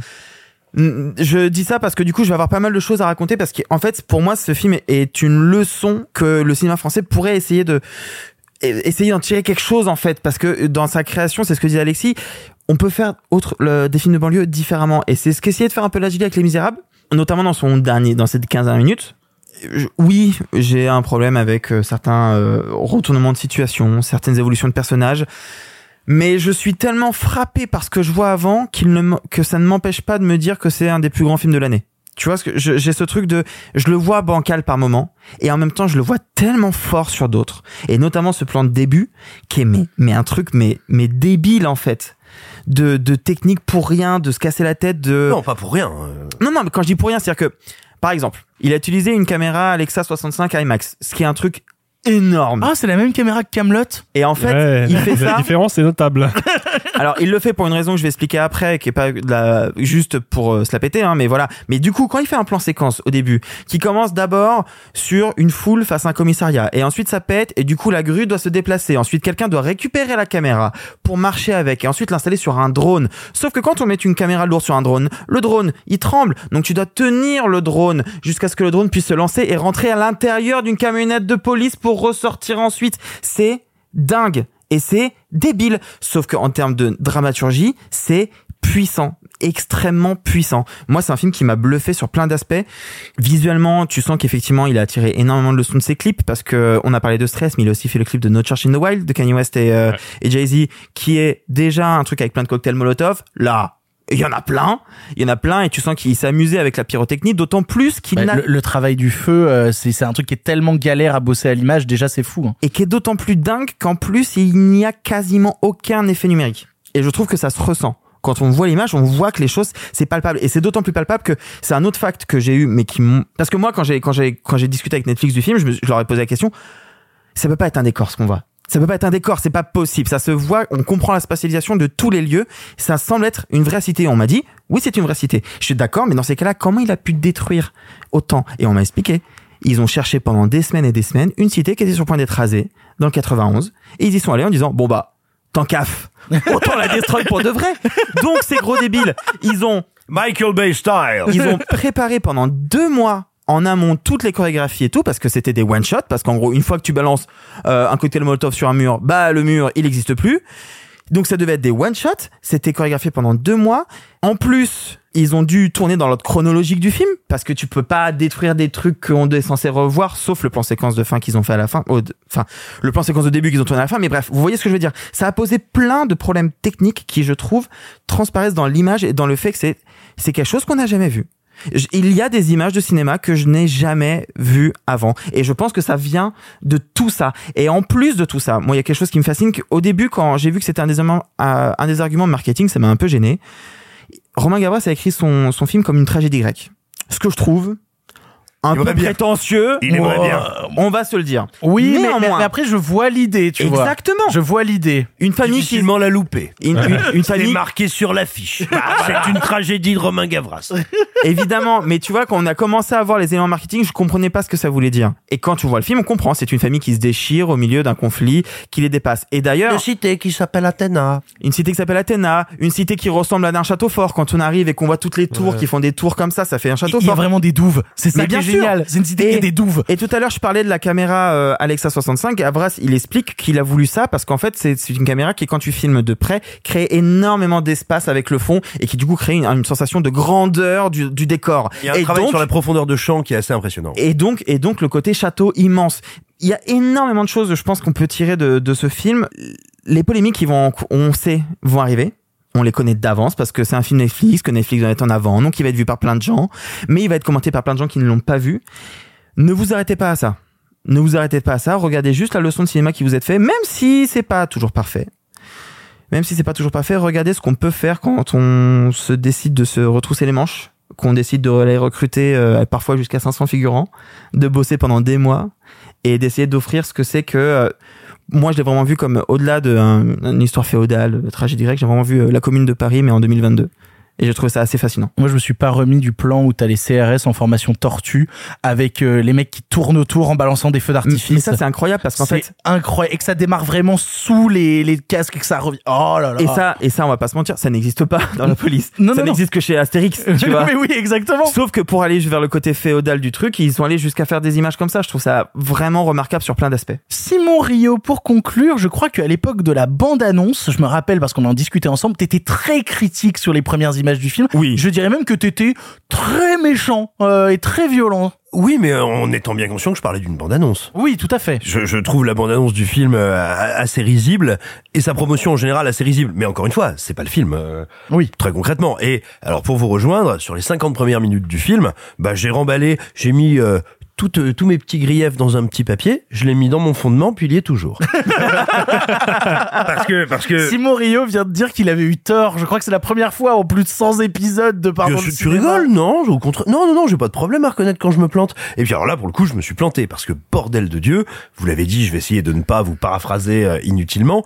Qu'est-ce que c'est impressionnant Qu'est-ce que c'est techniquement maîtrisé Mais surtout, une technique intelligente, c'est-à-dire réussir à faire non pas du spectacle avec la révolte, mais à utiliser le spectaculaire comme un vecteur du politique, ça c'est intéressant. Et il y a quelque chose D'abord, moi qui me sidère dans le film, parce que c'est quand même rarissime, c'est la capacité de cette œuvre à te mettre en image, à te raconter, à te donner à ressentir organiquement la naissance d'un leader de révolte c'est quand même pas rien. C'est pas un truc qu'on a vu souvent. Je veux dire, ce personnage qui commence tout d'un coup à coaguler les autres autour de lui, à dire là on y va, là c'est parti, là machin, et avec une idée de ce qu'il veut faire derrière, avec un projet. Bref, raconter la révolte, c'est pas une évidence au cinéma, c'est pas une évidence en général, c'est incroyablement bien fait. Euh, et d'ailleurs, juste pour le dire, par rapport à ce que tu viens de raconter sur le leader, il est joué par Sami Slimane, qui est un, un acteur qui a été casté. euh, alors, j'aime pas le terme de casting sauvage, mais donc c'est le premier film et qui n'a jamais joué avant dans sa vie. Mais qui, et, qui, et qui pour le alors je crois qu'il a peut-être tourné avant ou après, en tout cas ça arrive, il tourne autour de la, de la team Courtrage-May, puisque euh, le prochain film dans lequel vous pourrez le voir, c'est euh, le nouveau long métrage de Kim Chapiron. Et Donc alors, voilà. il faut bien dire que dans le film, il est sidérant. Il est extrêmement impressionnant. Et vraiment, moi, pendant 50 minutes, alors pendant 50 minutes, je me dis bon bah, il est, le film est, est absolument incroyable quand il est dans le mouvement de ses personnages, qu'il l'accompagne, qu'il passe du côté des flics, qu'il passe du côté des révoltés. Le film est passionnant. Euh, je suis très très impressionné par un plan qui pour le coup est un plan de euh, je veux dire c'est le gouffre de Helm c'est un siège médiéval où on suit comme ça la nuit les CRS qui avec les échelles quoi vont monter sur la dalle de la cité Et t'as pour t'as les grosses basses en fond, c'est et- incroyable. non, non, t'as quasiment du chant grégorien presque. Ouais, c'est fou. Et, et qui vont aller, la caméra va aller rattraper le personnage de flic qui est ca- caractérisé pour revenir à son ressenti à lui et pas justement à une idée de spectacle, mais à une idée de spectaculaire signifiant. C'est magnifique. Bah, toute l'idée euh, constamment du film, c'est passer du, du, de l'infiniment grand à l'infiniment petit, quoi, continuellement, tu vois. Et, et puis, au bout d'une cinquantaine de minutes, il se passe un truc regrettable, c'est que Romain Gavras se rappelle qu'il est marqué tragédie sur son, euh, sur son affiche. Et là, hélas, alors que c'était un concept qui était, je trouve, plutôt bien digéré depuis le début, qui était une sorte de tragédie racinienne, c'est-à-dire une histoire où, avant qu'on soit projeté dans l'action, il s'est passé énormément de choses et on va être là pour le pourrissement, pour l'explosion. Ce qui est le cas dans le récit où on est. Et puis tout d'un coup, bah, il y a un problème, c'est que certes, il a fait 50 minutes incroyables, mais il en reste encore 40. Et dans ces 40, il a des idées de tableau. 40, t'es, oh non, t'es méchant. Non, je suis gentil. Euh, il a des, des idées de tableau, des idées de retournement de situation, des idées de, euh, on va dire, de d'épreuves vécues par les personnages qu'il veut leur imposer. Le problème, c'est qu'elles n'ont aucun sens en termes de construction et de caractérisation des personnages. Je vais évidemment pas vous spoiler, mais il y a un personnage central qui à un moment prend une décision que je qualifierais de fatale, de fataliste au regard de la mythologie, sauf qu'elle n'a aucun sens, il n'y a aucune raison pour qu'il agisse de la sorte, qui va engendrer des changements psychologiques très forts chez d'autres personnages dont je ne vois aucune espèce de justification. Donc à partir de là, j'ai l'impression que le film ne me raconte plus l'histoire de ces personnages, mais m'applique un programme très adolescent, voire un peu con. Et enfin, vous parliez du dernier plan du film, mais le dernier plan du film, moi, mon gros problème, c'est qu'il me semble être une. Alors, je, dis, je pense pas que ce soit volontaire. hein, je pense que c'est tout à fait involontaire. Mais la dernière séquence du film, c'est pas le dernier plan, c'est la dernière séquence. Pour moi, c'est hélas une pirouette un peu lâche qui permet de dire, eh, eh, regardez, on veut pas faire de scandale, euh, on veut pas faire de scandale. Regardez, on explique un peu euh, ce qui était en sous-texte avant, et voilà, hop, comme ça, on est tranquille, c'est propre, emballé, c'est pesé. Et hélas, hélas, ça rend ces 50 premières minutes qui, encore une fois, je le dis, sont exceptionnelles. Pour moi, ça les rend bah assez anecdotiques. Ouais, tu trouves que c'est un peu de la radicalité molle, quoi. Euh, non, il y en a pas en fait. Bah oui, mais en tout cas, c'est ce Oh. qu'on nous vend de base. C'est une certaine forme de radicalité euh, dans Oui, la première partie du mais, film. quoi. mais si tu veux, c'est un peu, c'est un peu comme euh, si Disney terminait Rogue One en disant, bah tout ça était un rêve en fait, personne n'est mort. Ouah, t'es, ok. Mais je- non, mais je vois ce qu'il veut Je dire. vois ce qu'il veut dire, donc je vais pas te dire que t'es dur parce que je comprends, mais. Ah, mais encore une fois, mais attention, ouais. mais attention, moi j'encourage tous ceux qui nous écoutent à regarder le film. Euh, déjà premièrement parce que sortez-vous l'idée, bien sûr il va y avoir des polémiques, sachez que ce sera a priori des polémiques par des gens qui n'ont pas vu le film. Évidemment. Parce que le film n'est pas polémique du tout en fait. Il raconte qu'est-ce qui se passe dans une situation d'extrême tension sociétale, d'extrême tension, tension sociale quand ça pète, sans juger les uns ou les autres. Les flics ne sont pas présentés comme d'horribles diables monstrueux. Euh, les révoltés ne sont pas présentés comme des gens de bien, de manière unilatérale et uniforme. Le film n'est pas en fait un film à matière polémique et c'est un film qui a une matière filmique extrêmement impressionnante, rarissime dans le cinéma français. Donc ça vaut le coup de le regarder. Par contre, hélas, hélas, trois fois hélas, je trouve que quand il doit s'occuper vraiment de ses personnages, il s'écroule complètement. Alors en vrai, euh, sans, sans spoiler, parce que je pense que je peux le dire sans spoiler, plus que le plan final, moi le truc qui m'a fait ressentir ce, ce manque de radicalité, c'est le moment où un personnage tire sur un autre personnage, et où là j'ai fait genre ah ouais non là il y a un truc qui marche pas quoi. Là là il y a un truc qui est pas assumé, là il y a un truc qui euh, qui, Ouais, il qui, y a qui- une, qui passe un peu à euh, côté quoi. Il y a un plafond de verre thématique euh, sur lequel se heurte le film à ce moment-là quand même. Et là, et puis surtout, c'est, c'est, c'est censé être un vrai moment de choc. Et tu fais genre, ah ouais, d'accord, mais vous allez faire ça. Ah, merde. Merde, merde, merde. Bon, vous l'aurez compris, on est, ah, Arthur, tu voulais dire un dernier truc. Je peux rajouter un petit plus un? Mais évidemment. Petit plus un parce que vous avez parlé de la musique. Musique signée par Generation qui est un des alias de Sorkin. Quoi? Ouais. Generation avec un 8, que, qui a fait le morceau avec Mia, qui a fait le clip avec. Ouais. ouais. C'est Sorkin. D'accord. Sorkin du label de, du la- qui était avec Parawan à l'époque. Non, non, non. Bref, c'est Sorkin, Sorkin qui fait que des très belles choses depuis toujours et euh, qui, comme Parawan, euh, C'est mis au continue à évoluer. grégorien. Et voilà. Et, et la musique est vraiment exceptionnelle. Je pense qu'elle va sortir euh, très rapidement euh, sur les plateformes de streaming et c'est très beau. Bon, vous l'aurez compris, on est tous plutôt quand même très positifs euh, sur Oui. Athéna. Ah bah oui, moi ça fait. ça- je sais pas si c'est déjà arrivé qu'un film français euh, me fasse me dire tiens ce plan-là pourrait être filmé par Steven Spielberg. Tu vois, je pense que c'est pas. Oh Bah le, le plan drone dans le dont parlait euh, euh, Arthur dans le dans le fourgon de police avec la caméra qui rentre et qui ressort, c'est enfin c'est le plan séquence de la voiture de la guerre des mondes quoi. Ouais, Il c'est y a la un même. peu de Munich aussi là-dedans. Et il y a un peu de Munich, mais c'est techniquement c'est au même niveau et ça c'est quand même vraiment vraiment rare. Bref, vous l'aurez compris, on vous encourage grandement à voir Athéna, contrairement à ceux qui en parleront sans l'avoir vu. Ayez un avis et regardez les choses. On va maintenant parler d'une sortie salle. On va partir aux États-Unis, euh, sortie salle avec un L ou avec un seul L. C'est vous qui décidez, puisqu'on va vous parler de Don't Worry, Darling. Thank you for your loyalty. What are we doing? Changing the world. They're lying about everything. Keep calm and carry on. I gave you all of this, Alice! It's all about control. Whose world is this? Ours! I know exactly who you are. You don't get to take that from me! Alice, go!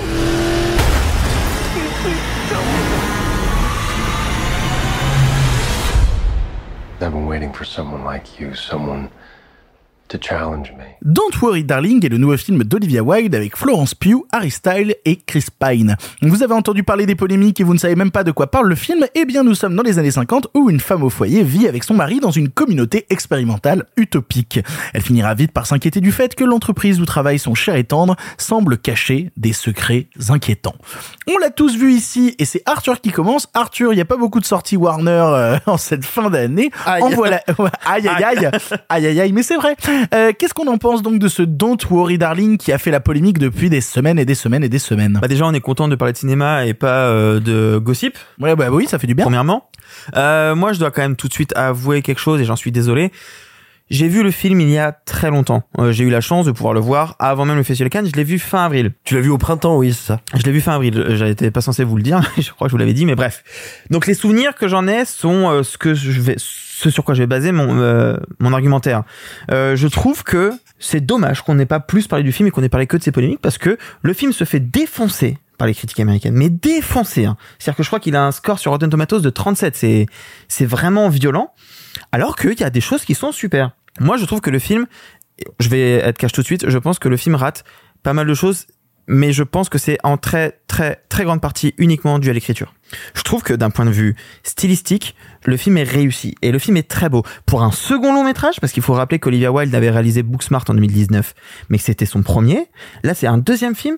Elle passe d'un petit teen drama qui essaie de bouger un peu les codes à un, un truc à budget, un truc d'époque, avec des costumes, avec des décors énormes, avec une ambition de raconter une époque en plus cumulé à quelque chose qui va dépasser tout ça, que je vais pas spoiler, mais qui est un petit peu, disons, fantastique, quelque part, il y a une ambition que je trouve assez chouette et qui est superbement bien faite. Alors euh, moi je, je trouve la photo de comment il s'appelle Mathieu Libatic qui est le mec qui a fait de la photo de tous les Aronofsky euh, qui est un très très grand chef opérateur. Très très grand et je trouve que là il fait une photo qui est très léchée, qui est fait en fait une, une espèce de carte postale des années 50 très belle. Mais c'est le but du film. Le but du film, c'est de montrer un vernis parfait de ce que c'était à l'époque, les années 50, cette femme au foyer, enfin, ces femmes au foyer qui se retrouvent la journée avant que le mari revienne, etc., pour craquer un peu le vernis. construction de l'âge d'or, de la représentation de l'âge d'or américain. Oui, Sauf que pour on, le on- on est déconstruire, même de- on est même dans l'ordre du fantasme là globalement. Hein. Mais pour le déconstruire, il faut le reconstituer. Et il y a quelque chose un peu du, du, du fantasme vraiment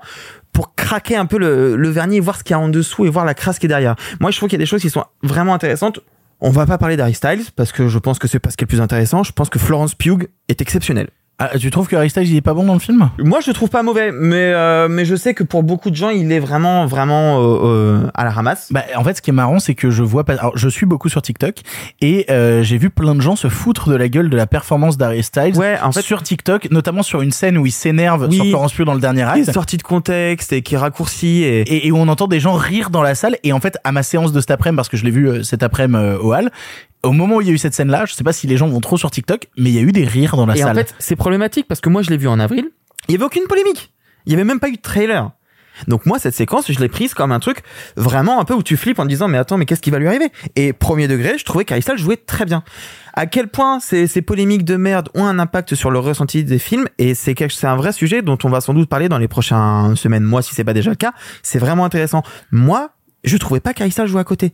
Mais encore une fois, je l'ai vu il y a longtemps, c'est pas ce qui m'a frappé. Ce qui m'a frappé, c'était Florence Pugh que je trouve exceptionnel. Cela étant dit, Florence Pugh l'est quasiment tout le temps, sauf chez Marvel.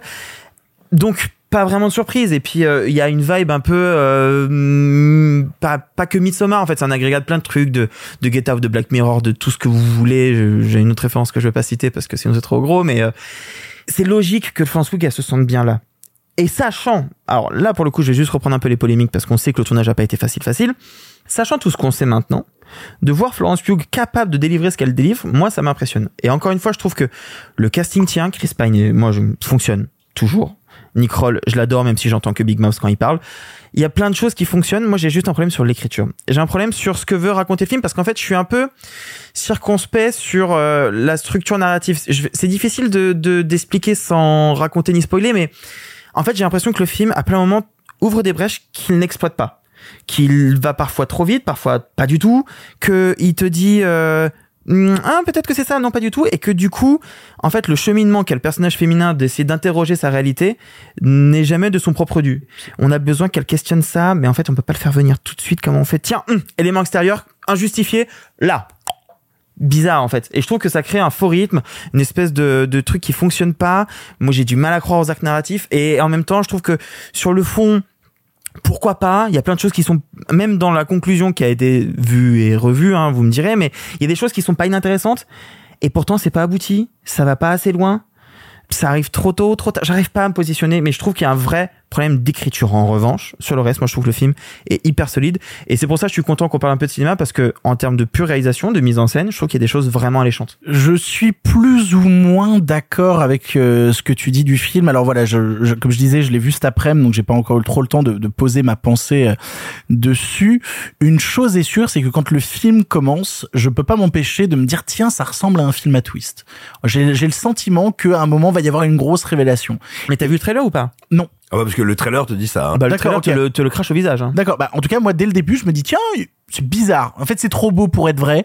À un moment, le truc va twister. Et donc, j'essaye de réfléchir dans les deux, trois premières minutes du film en me disant, ah putain, on dirait vraiment ça. Et je suis pas très fort pour deviner les fins de film. Mais qu'au bout de trois minutes, j'ai déjà deviné ce que le film va me vendre au bout d'une heure et demie, m'embête un peu et me montre à quel point, au final, derrière tous ces grands apparats de films avec plein d'idées de mise en scène et attention, il y a des embranchements, il y a des retournements de situation, des personnages qu'on sait pas vraiment ce que c'est, le film est assez simpliste en fait. Le, le- le truc est assez bateau. Et c'est un peu ce qui m'embête, c'est que j'ai l'impression de voir Olivia Wilde agiter plein de gimmicks de mise en scène, de filmage, de choses que je trouve plutôt intéressantes parce qu'il y a plein de moments où on veut évoquer un petit peu l'ordre du cauchemar, véritablement comme des souvenirs réminiscents qui viendraient frapper euh, le personnage principal. Et je me dis, oh, c'est intéressant, on va dans des recherches esthétiques euh, qui, détonnent un petit peu euh, du reste du récit. Pourquoi pas? Pourquoi pas? Mais quand je me retrouve à la fin du film et que j'y repense avec une vision d'ensemble, je peux pas m'empêcher de trouver que euh, ça faisait un peu du, du toc en fait. C'était un petit peu le truc euh, en plus pour faire joli, pour m'agiter un hocher devant la gueule et me dire attention, regarde comme je suis malin, alors qu'en fait pas trop. C'est intéressant ce que tu dis parce qu'en fait on est d'accord. Oui, C'est juste que toi tu l'as vu comme étant l'écriture est nulle et du coup l'esthétique essaie de camoufler ça alors que moi je l'ai pris comme l'écriture est nulle du coup elle essaye de de- d'arranger le truc comme elle comme elle peut et elle le fait visuellement très bien mais ça ne suffit pas. Ah non mais Je- on, et- on est et- presque d'accord mais c'est pas la même chose. Esthétiquement, il y a des jolies idées, la photo est très belle, les, les décors sont plutôt intéressants.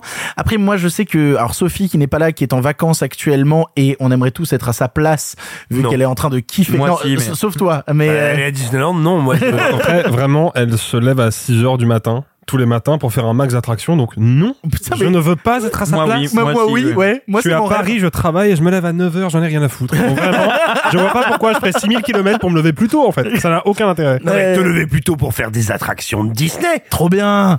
mais alors, Sophie me parle régulièrement d'un d'un long métrage qu'il faut que je vois, qui qui m'intéresse beaucoup, qui s'appelle The Stepford Wives. Bah ouais. Et, euh, et dont j'avais vu, euh, Et j'avais c'est vu. peut-être un peu ça le problème de Ouais. Darling d'ailleurs. Bah, c'est ça, et dont, dont j'avais vu déjà plusieurs images, et donc je peux pas m'empêcher de voir une vraie connexion entre les deux films et me dire que malheureusement Olivia Wilde essaye justement de rajouter cette surcouche Black Mirroresque dont tu parlais, mais pour camoufler le fait qu'en fait elle est en train de pomper un autre film des années 70 qui avait déjà inventé plusieurs codes qu'on va retrouver à plein d'instants dans le film. Alors c'est pas un argument mais moi je connais pas le film. Oui.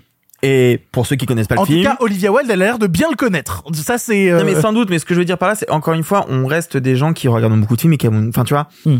moi qui ne le connaissais pas, je, n'ai même pas eu conscience que ça pouvait reprendre d'autres choses. Oui, oui, oui, mais tu vois ce que je veux dire dans l'idée de déjà que je trouve le film bateau, si en plus j'ai une sensation de déjà vu, ça vient me plomber un petit peu mon appréciation générale du film. Après, je, je peux pas m'empêcher de me dire que c'est plutôt bien conçu, c'est plutôt bien rythmé. Euh, le film dure euh, deux heures et je me suis pas particulièrement ennuyé devant les deux heures de film, surtout dû au fait que Florence Pugh existe et que l'existence de Florence Pugh me rend un peu plus heureux chaque jour je peux pas m'empêcher justement à la fin de me dire j'ai pas passé un mauvais moment. Par contre, est-ce que c'est un truc que je trouve un peu trop convenu, fait d'apparat en toc, qui m'intéresse que très moyennement? Bah un petit peu. Et, je trouve ça un peu euh, un peu dommage. Et puis surtout, tu parlais en termes d'écriture, euh, il y a quelques incohérences dans le film, notamment dans son dernier acte d'instant d'action que va faire le personnage principal, où tu fais c'est complètement con ce que t'es en train de faire, ma fille. Ça n'a aucun sens. Pourquoi tu fais ça? Donc au final, je sors du film avec un petit sentiment de de mouais, de mouais plus, mais de mouais déjà vu, de mouais. Mais un mouais beau. Ouais, un mouais joli. Euh, Un mouais joli. Mais un mouais joli, c'est pas un mouais très intéressant. C'est un mouais joli. Simon Rio. Je sais pas si vous vous êtes déjà retrouvé dans un Airbnb. Où il va, mais je ris déjà. Vous savez, fermer la porte. vous savez, vous savez, celui où euh, vraiment avant ta venue, on a beaucoup entassé euh, de petits sapins comme dans les voitures, et où vraiment pour faire de la déco, on t'a mis euh, des faux chagals partout. Alors, pour un week-end, ça peut être très sympathique, voire propre, mais t'as pas envie d'y vivre. Et ben là, c'est un peu pareil. C'est un film. J'arrive, je mets un doigt de pied, je fais ouais, non, non, l'eau est tiède, c'est sympa, mais à mon avis, je vais choper des verrues. Et euh, et, et très concrètement, alors. Pour ceux qui nous écoutent, il y a une expression que, qui est parfois employée euh, dans le métier tant de critique, mais aussi euh, tout simplement par les techniciens, euh, ceux qui font les films, qui est ce qu'on appelle un film de chef-op. C'est quand, en gros, le ou la cinéaste a peut-être pas tant d'inspiration que ça pour raconter son histoire visuellement, en termes de grammaire visuelle, de tiens, voilà où je devrais mettre la caméra, tiens, voilà quelle alternance de plan, quelle valeur de plan je vais faire, etc. Et que t'as un chef-op, en l'occurrence Mathieu Libatic, qui est un surdoué, qui est un génie de l'image, et qui donc va te faire un truc qui est super chiadé Et entendons-nous bien, si vous avez envie juste d'être plaisamment diverti, que vous n'êtes pas un passionné, un spécialiste ou un très grand curieux de science-fiction, le film peut faire la blague. Vous n'allez pas passer un mauvais moment. Et je vais certainement pas prétendre le contraire. Maintenant, si ce sont des domaines que vous aimez bien, si notamment vous aimez bien l'écriture, mais aussi la mise en scène, hélas, eh ben c'est quand même une sacrée tannée. Autant vous faire arracher des ongles par un russe. Euh, parce On que embrasse les Russes, hein, bien sûr. et les ongles, et les ongles, et, et les ongles des Russes. Et donc tout. Zdrovia. Et donc tout simplement, le problème, c'est qu'effectivement, tu, tu l'as bien reconnu euh, toi-même, Arthur, euh, c'est écrit avec des pieds d'enfant mort. Mais en plus de ça, la mise en scène, elle n'est jamais belle, elle est chiadée. Elle est luxueuse, elle est laborieuse. Il y a pas un moment où je me dis quelle bonne idée d'avoir filmé ça comme ça. Mais tu penses pas que c'est fait exprès? Alors le problème, si tu veux, c'est que ça peut être fait exprès un temps. Et surtout, dans un projet comme ça, pour que ça fonctionne, il faut que ça fonctionne en permanence sur deux niveaux. C'est-à-dire que ce soit à la fois cette espèce d'illusion profondément factice et en même temps quelque, que ça te raconte cette facticité. Typiquement, il y a un maître étalon en la matière. Tu citais euh, Les femmes de Stepford, de Stepford Wives, qui est aussi un roman qui est très bien. Euh, mais il faut également citer Le Truman Show, qui est un film, Oui. par exemple, qui arrive à la fois à te dire, regarde, tout ça est faux, mais pas uniquement en prenant pour lui les apparats du faux. Il les commente en même temps qu'il les expose. Et d'ailleurs, on parlera du Truman Show dans une prochaine émission. Ça arrive bientôt, les enfants. Voilà, et ça pour moi, c'est l'immense faiblesse du film, ce qui fait que, quand bien même je ne le trouve pas désagréable, je m'en désintéresse très vite, c'est que c'est un film qui te dit regarde comme cet endroit est oppressant et cauchemardesque, mais non, il est quand même très beau. Et j'ai l'impression d'un film qui comprend pas totalement ce qu'il veut me dire, c'est-à-dire que euh, oui, certes, c'est un endroit oppressant et, cauchemard- et cauchemardesque, mais en même temps, il trouve ça quand même très joli au premier degré. Et, vraiment, voilà, encore une fois, c'est pas un divertissement euh, honteux ou malhonnête, mais c'est un film qui est systématiquement moins intelligent que ses ambitions. Je vais dire un truc un peu dur qui va peut-être faire sauter Arthur au plafond, mais dans cette idée de artificialité du décor et comment on vient le craqueler, j'ai trouvé Vendavision plus intéressant que Don't Worry Darling. Hmm, je peux comprendre. Je, je trouve que euh, Je suis pas justement, d'accord, mais je peux comprendre. Ah, que- moi, parce moi, que je peux ça- comprendre parce que tu emploies des mots, mais je trouvais que Vendavision le faisait mieux et c'est terrible de me dire que euh, une série euh, Marvel sur Disney Plus a peut-être mieux compris son dispositif que Don't Worry Darling. Alexis pour conclure. Bah, euh, en fait, Don't Worry Darling, pour moi, je suis plutôt du côté de Simon, ne fonctionne ni sur le scénario ni sur l'esthétique. Pourquoi, en fait, pourquoi ça fonctionne pas sur le scénario? Parce que, effectivement, c'est intéressant de parler du Truman Show, parce que le film reprend exactement la même structure que le Truman Show. Attention, pas les mêmes événements, hein, mais la même structure, à savoir, étape 1, un personnage qui jusqu'à présent n'a jamais questionné son environnement est confronté à une anomalie, quelque chose qui va d'un seul coup la tilter. Deuxième étape, bah, on développe toute cette remise en question progressive de l'environnement jusqu'à la troisième étape où le personnage comprend que cet environnement est aliénant et va essayer d'échapper à cette, à cette aliénation, pardon, et euh, au passage se transformer émotionnellement, psychologiquement. En termes de scénario, ça fonctionne pas pour deux raisons. Déjà, la première, dans le Truman Show, l'anomalie, elle est justifiable. il sort de chez lui, il y a un projecteur qui tombe du ciel. Normalement, ça n'arrive pas dans la, dans la vraie vie, ça. Mais comme nous, spectateurs. C'est pas censé arriver dans la vraie vie? Non. Mince. mais comme nous. Flûte. Merde. Merde. On est grillé. Ah, Euh, mais mais, euh, mais euh, comme nous, spectateurs, à ce moment-là, on est déjà au courant qu'on est dans un studio de télévision. Pour nous, c'est cohérent et dans la dramaturgie du film, c'est explicable. Dans Don't Worry Darling, il y a ce moment où le personnage de Florence Pugh regarde un œuf de manière très intriguée et quand elle écrase l'œuf, Dedans, il y a rien. La coquille est totalement vide. Elle fait ça avec plusieurs œufs, ils sont tous vides. Pourquoi ça, ça fonctionne pas? Bah Parce que le personnage n'a aucune raison, soudainement, d'être intrigué par l'œuf. Elle le manipule tous les matins, elle le cuisine tous les matins, et là, d'un seul coup, on sait pas pourquoi. Ça sort de nulle part, c'est purement artificiel. L'œuf est bizarre, mais c'est pas justifié par le scénario. Et puis surtout, la, la, la deuxième, euh, euh, le deuxième problème d'écriture, c'est que je parlais pour le Truman Show d'une transformation émotionnelle du personnage. Et ben là, sans trop en révéler, Don't Worry Darling s'arrête avant qu'on ait pu constater la transformation du personnage. Et ça, bah, c'est un problème parce que du coup, on voit tout le déroulé de son process mental qui ne mènera pour le spectateur à rien de particulièrement intéressant intellectuellement parlant. Et surtout, pour en revenir sur l'œuf, le vrai problème que ça pose, c'est qu'à partir du moment où il y a cette artificialité d'écriture, c'est plus l'univers du film qui est artificiel, c'est le scénario. Et là, euh, bah, ça fait que le film est incohérent, à défaut d'être artificiel. Et comme il y a cette grosse brèche d'écriture et qu'Olivia Wilde, de toute évidence, ne sait pas la combler, effectivement, elle se repose beaucoup sur Mathieu Libatic, sauf que, ok, l'image est élégante, elle est classe, et elle se donne les moyens de, reconstituer euh, ce qu'elle a envie de reconstituer, mais moi, pour, à mes yeux, il y a aucun plan, aucun mouvement de caméra, en bref, aucun effet de style qui est porteur de sens. C'est de la pure enluminure visuelle. À tel point que, à chaque distorsion de réalité, la distorsion se produit dans l'image, mais n'atteint pas l'image elle-même. C'est-à-dire que moi, j'aurais bien aimé qu'à un moment, le film vraiment pète un plomb. Or, il le fait pas. Il reste sur des trucs extrêmement basiques.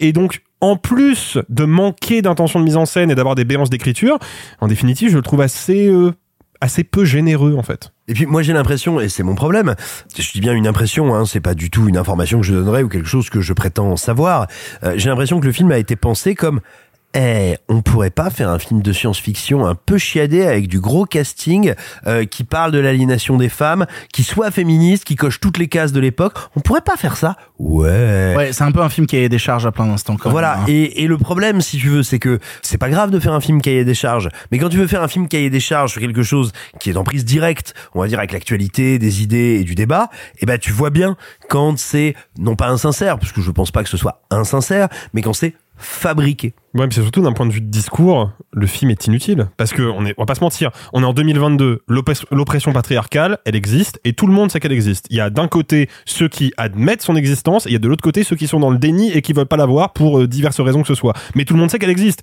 Donc faire un film de deux heures sur, oh bah quand même, euh, les hommes, euh, ils sont pas très sympas avec les femmes, hein.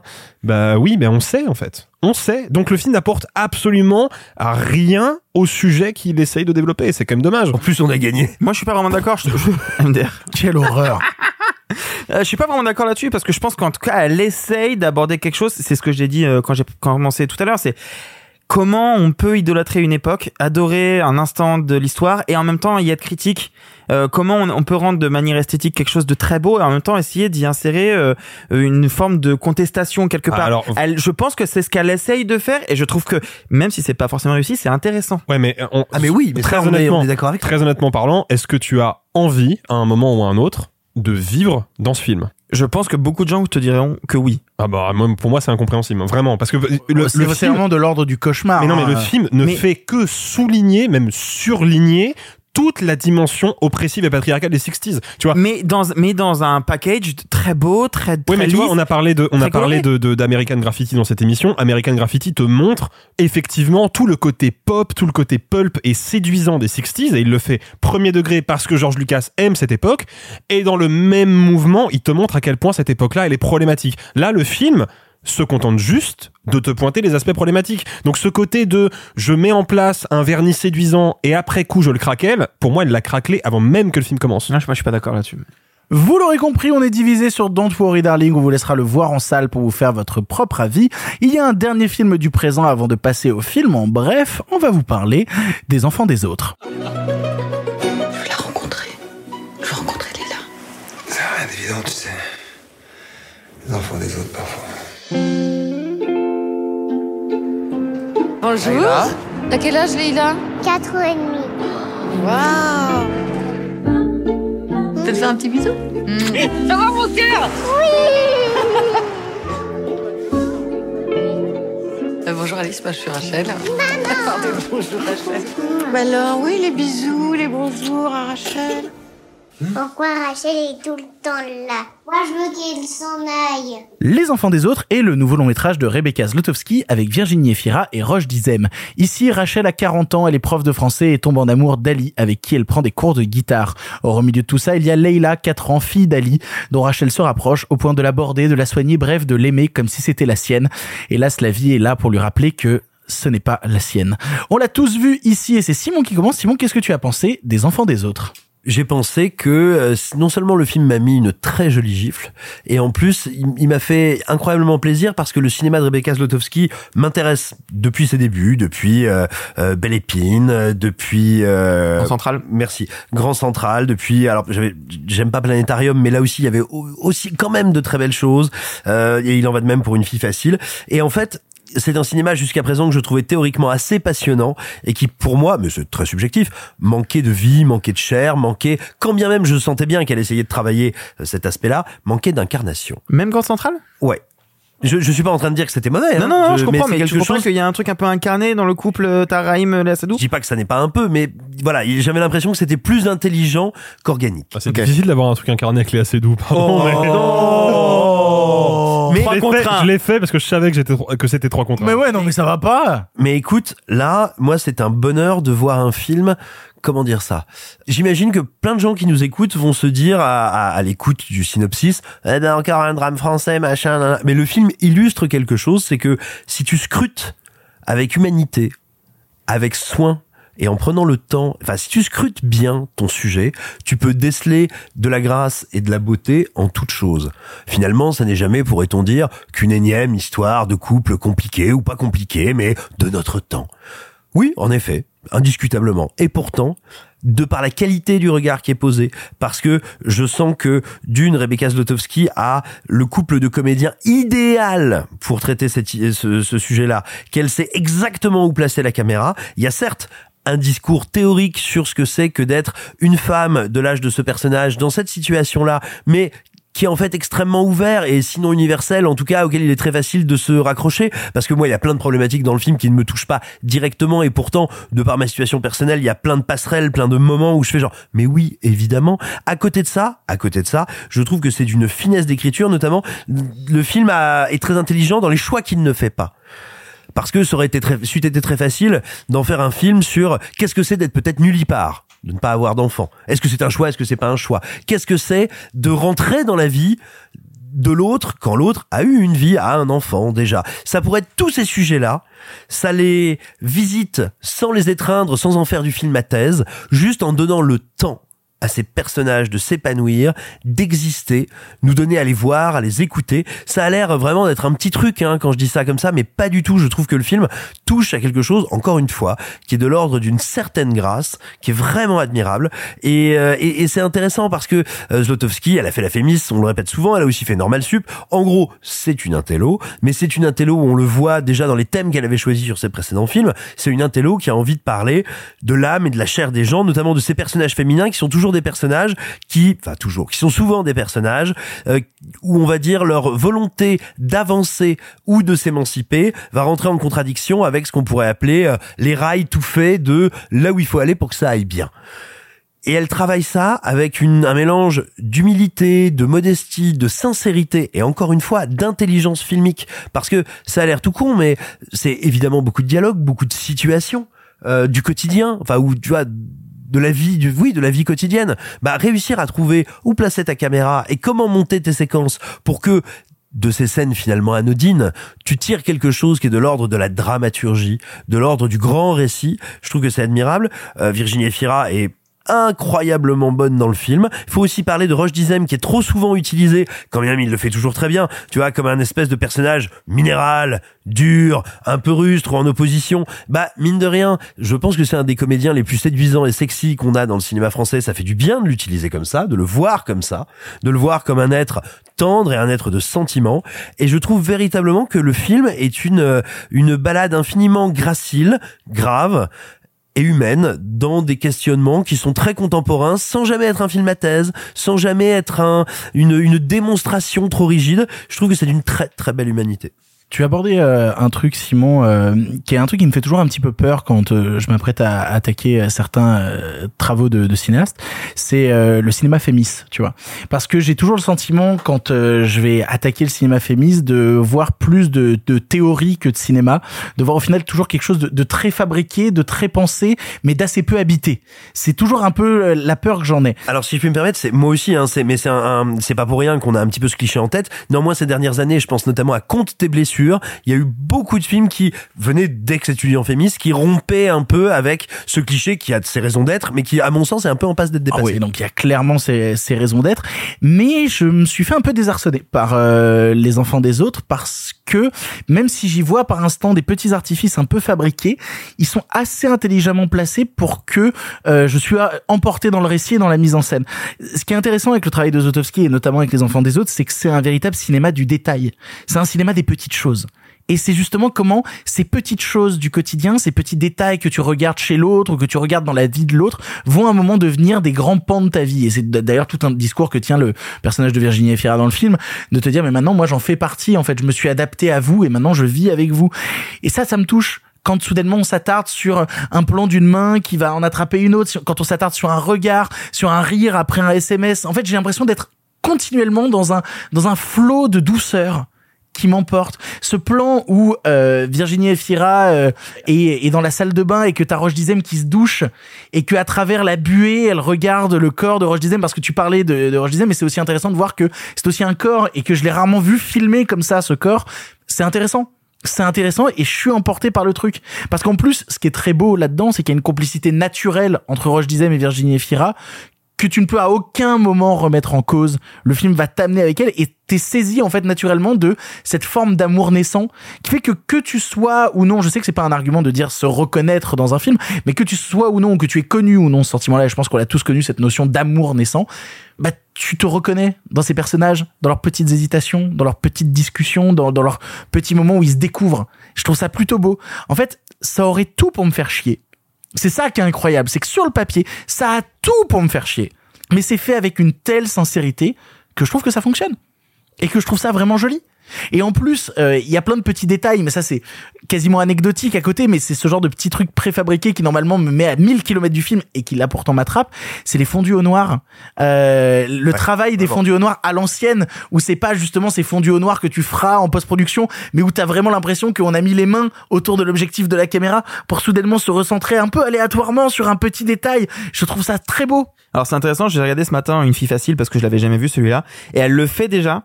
Ce qu'elle le fait, pour euh, montrer un moment où tu es censé être un peu voyeuriste et voir de loin comme si tu avais des jumelles de la personne que tu suis dans la rue. Et là elle le fait mais c'est pour justement se concentrer sur des détails ou tu vois à, chaque fois ça a un but et transition c'est jamais gratuit. Mais alors mais en fait je trouve que ça va te pair en fait avec ce qu'essaye de faire le récit.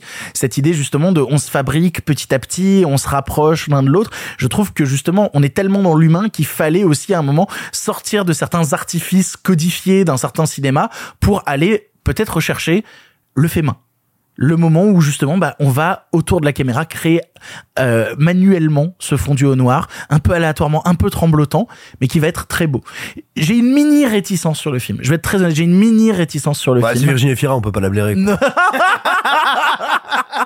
on Les termes sont dits. On parle d'elle toutes les deux émissions, euh, bien évidemment qu'on la déteste. Euh, non, il y a non Virginie Fira est absolument incroyable dans le film, mais bon. Non mais j'adore que même dans... le préciser. Non mais non mais mais c'est toujours bien de le redire. Sachez-le quand même, on l'aime. euh, attention. Mais d'un autre côté, elle a quand même vachement plus à bouffer que dans cette pourriture de Revoir Paris, tu vois. Donc, Oh, euh, mais ça voilà. va. Ah non, je dé- vraiment Revoir Paris. Plus j'y repense, moins je l'aime. Alors attends, film. je l'ai vu. Effectivement, c'est pas bien, mais par contre, elle, elle est très bien dedans. Ah oui, elle est très bien dedans. Mais là, Elle a, quand même- Magimel, euh, elle a fonctionnent. plus à donner Oh en là termes d'émotion dans les enfants des autres. Bref, ma petite réticence du coup, euh, pour sortir de, de ce genre de discours qui n'a rien à voir, j'aurais aimé pleurer devant le film. J'aurais aimé être attrapé par certaines émotions où je suis peut-être pas allé jusqu'au bout. En fait, j'ai trouvé ça très joli, très touchant mais j'ai pas dépassé cette étape du moment où je viens, je viens être plus que troublé.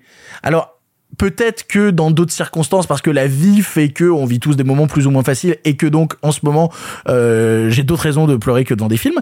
Mais je pense même que dans une salle, même dans un autre contexte, cette scène finale qui a tout pour me séduire, avec euh, Virginie Efira et Roche Dizem qui se regardent, c'est beau, c'est tendre. Ah, il me manque un truc. Il me manque un dernier petit truc. Ça fait quelques semaines qu'on le sait maintenant que tu n'as pas de cœur, Victor. Bah oui, mais bien évidemment. Mais toi, tu chiales devant tout. Attends, s'il te plaît. Enfin, c'est parce qu'il se met les doigts dans les yeux, hein. tu t'es jamais demandé. euh. Eh ben, j'ai même pas eu besoin de le faire là. Je suis allé revoir Everything Everywhere en salle. Il y a deux cailloux, je pleure. Donc au bout d'un moment, voilà. Bon, Alexis.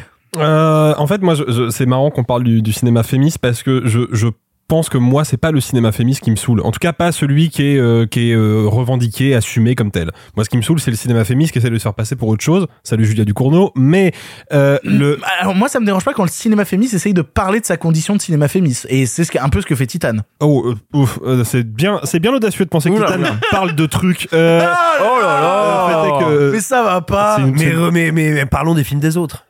Euh, non, en fait, le, le, le truc, c'est que moi, j'ai beaucoup aimé aussi euh, Les Enfants des Autres, alors que je partais pas euh, gagnant. C'est mon premier Jotowski, euh, comme pour euh, comme pour Gabras tout à l'heure.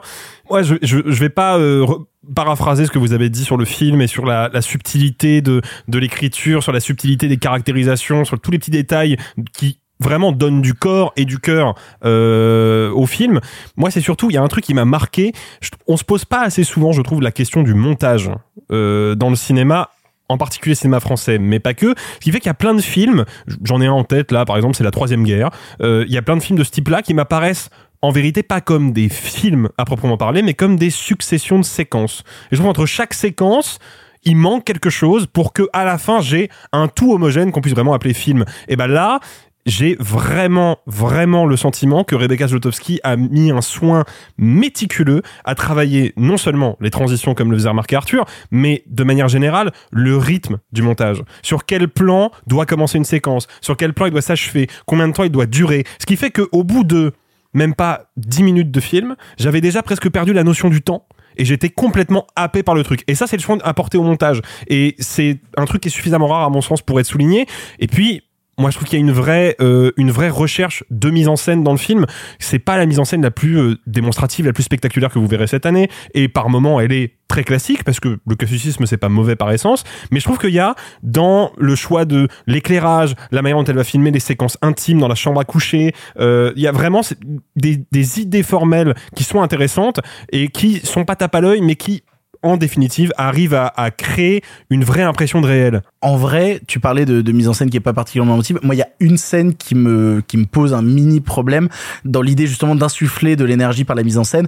Sans spoiler, j'appellerais ça la, la scène de la voiture euh, sur le périph où on veut me faire ressentir quelque chose que malheureusement j'arrive pas à ressentir sur l'instant parce que je trouve que ni le montage ni le cadrage à cet instant-là arrive à me faire ressentir l'énergie qu'il aimerait me faire ressentir. En fait, je la trouve vachement plus euh, talentueuse dans les moments lancinants, les moments de vraie beauté, les moments suspendus dans le temps, que quand un moment il faut insuffler une certaine énergie, une certaine tension que j'arrive pas à attraper. Bah moi pour le coup la, la, la, la tension me chope complètement précisément Bah ouais. parce que Zlotowski ne tombe pas dans le travers de ah là il va se passer une scène il va se passer vraiment un pic dramaturgique donc je sors les effets de style non on est dans une bagnole avec une belle-mère et sa belle-fille euh, assise à l'arrière on est dans le quotidien Sauf que le quotidien, dans une ville comme Paris, euh, il peut déraper à tout moment, et c'est exactement ce qui va se passer. Et je trouve ça intéressant justement qu'elle ne le surligne pas, qu'elle le prenne vraiment pour c'est une scène du quotidien qui d'un seul coup va déraper et la mise en scène ne l'annonce pas. Donc pour moi, ça a fonctionné. J'étais pas sous tension vraiment, mais j'ai été surpris par le par cette séquence. Alors après, il y a une- quand même une grosse incohérence dans le film. Je suis désolé de la noter parce que j'ai l'impression que personne va la relever. C'est le fait que Roche Dizem habite à Paris et qu'il a un balcon filant de 40 mètres carrés. Voilà. Qui a ça à Paris? Dans quel arrondissement il habite? Je demande des, des réponses. Euh, moi personnellement, j'habite dans un 17 mètres carrés avec terrasse, hein, donc on peut trouver des trucs Non, mais t'as bizarres. vu la hein. taille du balcon filant? Oui, oui, euh, certes. Mais Voilà. on est, voilà, on est, encore une fois, c'est du cinéma de Fémis. hein. On est dans la classe moyenne supérieure parisienne, donc on est dans la semi-bourgeoisie provinciale, grosso modo. Vous parliez du montage et moi par exemple je suis j'ai été extrêmement frappé dès le début du film. Je crois que c'est la scène d'ouverture, j'ai un léger doute, mais une des toutes premières séquences du film. Donc euh, le personnage Virginie Efira est enseignante et elle est donc dans c'est un truc que vous avez vu des milliards de fois au cinéma. Elle est enseignante, elle présente un film à ses élèves et puis elle-même en même temps sur son téléphone reçoit des messages. Vous l'avez vu des milliards de fois. C'est une espèce de scène d'exposition qui pourrait être extrêmement fonctionnelle pour nous dire quel est son métier, quel est son machin. Culturellement, qu'est-ce que cette prof de français transmet à ses élèves? Et là, vous avez à la fois vraiment tout un héritage du cinéma américain, presque du cinéma de série B sur, ah, ces élèves qui regardent un film dans la salle avec les lumières tamisées, le, euh, le film qui est projeté, elle qui est à autre chose. Et l'assemblage de plans, je veux dire, il n'y a pas un plan dont tu, c'est ce que tu disais, euh, Alexis, qui est démonstratif, qui est stylisé pour être stylisé. Pourtant, il s'emboîte avec une perfection absolue. Et tu es entre ce que ce film te dit des personnages, ce que l'attitude de ses élèves te dit de cette enseignante, et elle déjà ce qu'elle est en train de vivre. Pour réussir à en faire une scène de cinéma d'un tel stéréotype d'introduction, il faut justement un art qui est dans l'humanité et la chirurgie à un niveau d'excellence assez rare. Euh, non, dernier petit truc, parce que effectivement, ça joue sur des trucs subtils. Euh, faites attention à comment Zlotowski euh, place Virginie Efira et la gamine dans le découpage. Très souvent, c'est pas le cas tout le temps, mais très souvent, elles sont pas dans les mêmes plans, elles sont pas dans le même espace filmique parce que et c'est c'est subtil, mais ça marche. Et c'est l'enjeu du film. Et voilà, c'est une manière de traduire visuellement le fait qu'elles ne sont pas de la même famille. Arthur, pour conclure. C'était très intéressant de vous écouter. Parce que quand j'ai regardé les films, je n'ai pas Parce que d'habitude, pas beaucoup. pas ouf. Ouais, Vraiment, cette émission pas dingue. Ouais. J'y vais que pour les bonbons et euh, la bière.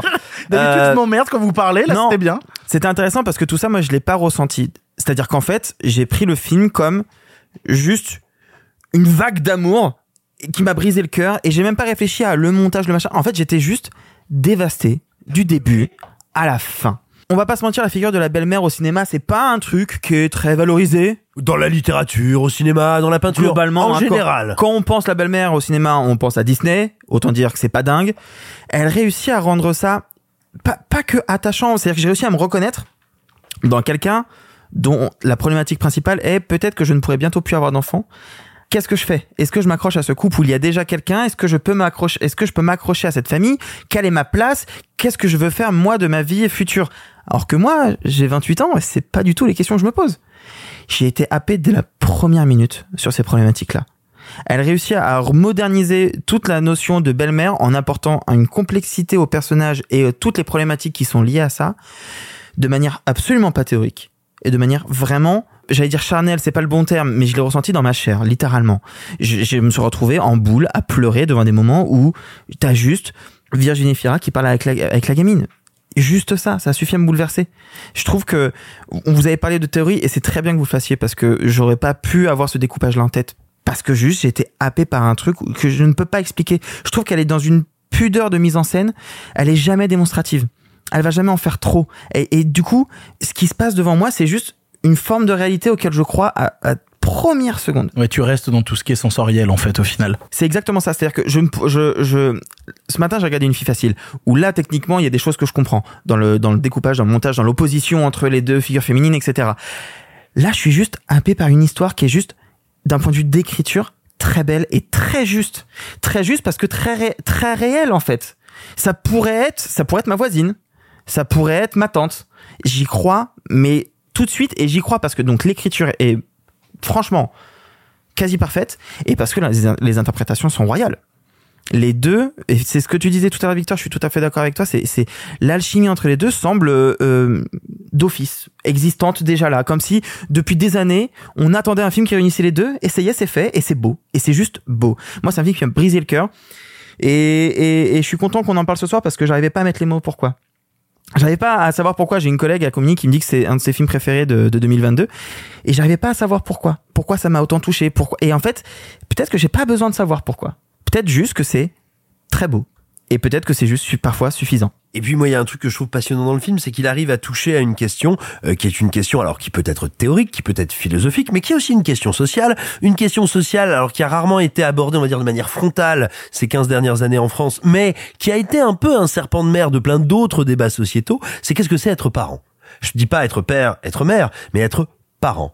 Est-ce qu'on peut être parent d'enfants ou d'individus qu'on n'a pas engendrés Et dans ce cas-là, comment on est parent? Qu'est-ce que c'est qu'être dans la parentalité, dans la transmission, comment ça peut s'incarner, quelle humanité ça requiert, parce que c'est aussi quelque chose d'important.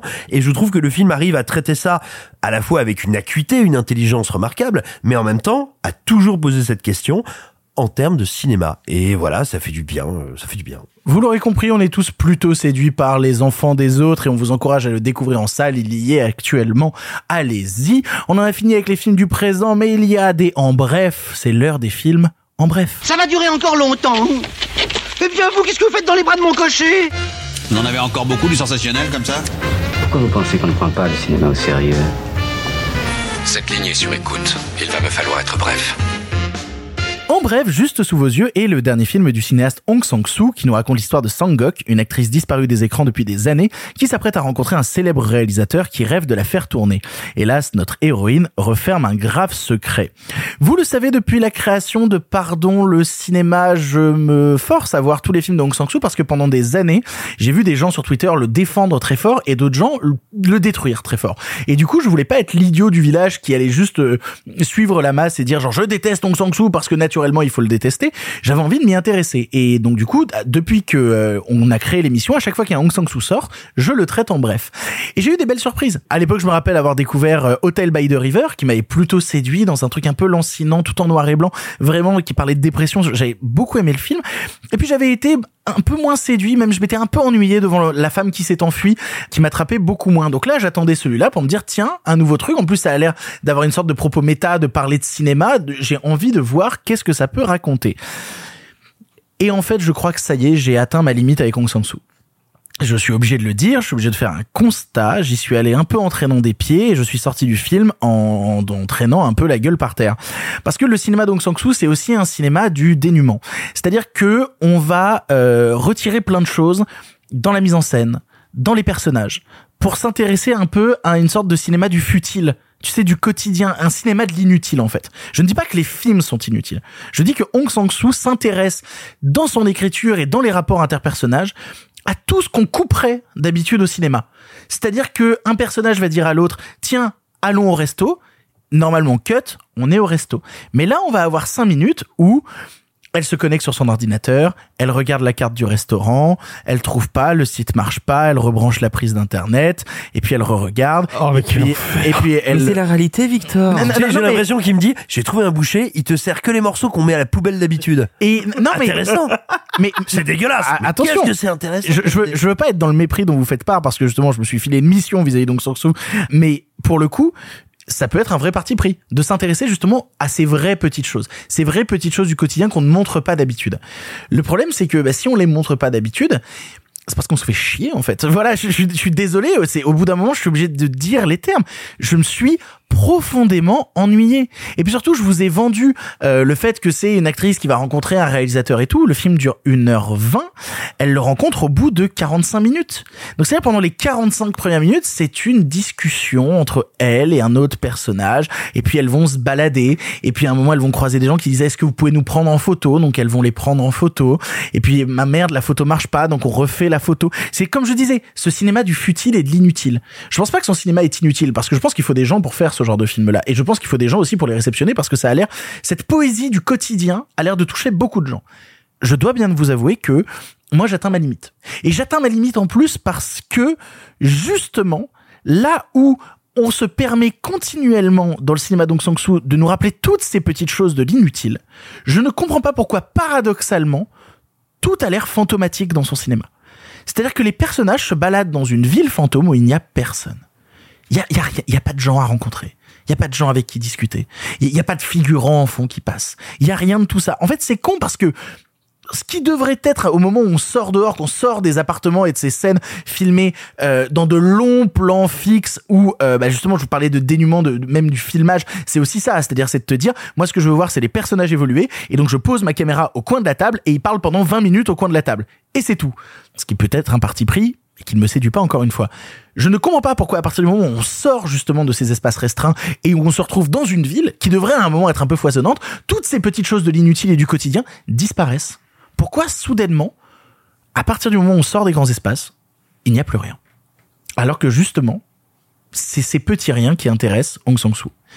Donc je vais vous dire la vérité, je vais arrêter de, de Oh chroniquer. non. Bah non, mais je suis désolé. Toi qui nous forces à regarder des comédies nulles, tu devrais arrêter de te forcer à regarder des films nuls. Euh, mais non, mais je pense pas. En fait, non, mais c'est encore une fois, je vais pas faire preuve on va de faire un mépris. deal, un Marvel, un Hong Sang-soo. C'est à peu près- C'est à peu près le Ouais, même rythme de. Lachaud, mais bon. Euh, non, mais en vrai, j'ai pas envie de faire preuve de mépris parce que Bah, non, je ah, comprends, je comprends que des gens puissent être séduits par ça. Je comprends que des gens aient besoin de retrouver ces petites choses du quotidien, ces petites choses du réel en fait. Je comprends. Moi, j'y arrive plus. Après, ils, ils peuvent plus. aussi aller acheter du pain. hein. Ça marche pas. Si vraiment t'es obsédé par les petits trucs du quotidien, va compter ta monnaie, achète ta baguette et ne casse pas les couilles. Quoi. Au bout d'un moment, euh, c'est bon. La Quoi. violence. Mais alors, excuse-moi, parce que vu que tu es le grand spécialiste, Je suis pas le grand spécialiste. le du grand tout, hein. spécialiste donc Songso, est-ce qu'il y en a quand même quelques-uns intéressants en vrai ou pas? Parce que moi j'ai juste vu Alors- la femme qui s'enfuit, Ouais, je me suis ennuyé ferme. ouais, ouais. Est-ce qu'il y en a des intéressants là-dedans Comme je te dis, moi je me suis pas trop intéressé à ces films du passé. Enfin, euh, je sais que beaucoup de gens m'ont conseillé par exemple le film qui s'appelle AA euh, de Hong Sang-soo qui avait plutôt tendance à m'intéresser. Pourquoi ça fait rire Alexis? Je sais pas. Je vois la fiche et c'est déjà un cauchemar. Euh, je, je- je sais qu'il a fait, je crois, deux films avec Isabelle Huppert aussi, donc euh, je, Non, je- il y avait un film, un film de vacances, quoi. D'accord, ok. Après, pour le coup, euh, je dois bien dire un truc. Le premier que j'ai découvert, c'était Hotel by the River, et Hotel by the River m'a vraiment séduit.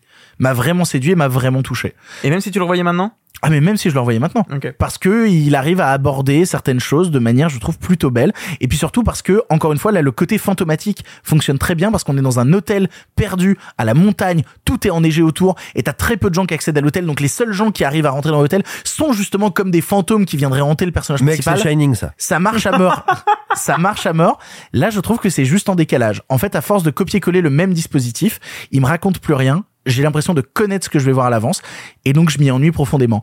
Et donc, j'ai pas envie de me reforcer à voir ça. Donc voilà, c'était le dernier Hong Sang-soo que je voyais. Je suis Si désolé. je, puis, me- si je puis me permettre, Victor, quand même, tu t'es trompé. Le film euh, AA ne s'appelle pas AA. Ah bon? s'appelle Il s'appelle AAA. Et ça me- C'était important pour moi de préciser que il y a trois A dans le. Très dans le bien. Mais du coup, de ce que tu viens de dire, euh, désolé, hein, mais ça m'intéresse parce que je ne connais pas du tout ce cinéma. Enfin, je l'ai vu une fois euh, de travers, sans ça- ça. intéresser. Moi aussi, je connaissais pas. J'avais envie de m'y intéresser. Mais du coup, les néophytes peuvent-ils apprécier celui-ci comme étant une porte d'ouverture vers Hong Sang-soo en, en- comme toi tu vois comme avec Hotel by the River en disant je connais pas ça m'intéresse peut-être et je Bah vais peut-être pas m'ennuyer J'en ai vu trois, donc je pense pas euh, être un spécialiste de la question. Mais fait en deux mois, non? mais je trouve être euh, enfin je trouve que le film est plutôt représentatif de son style. Après, c'est sûr qu'en termes d'émotion, aller plutôt chercher du côté de Hotel by the River, en tout cas dans ceux que je connais.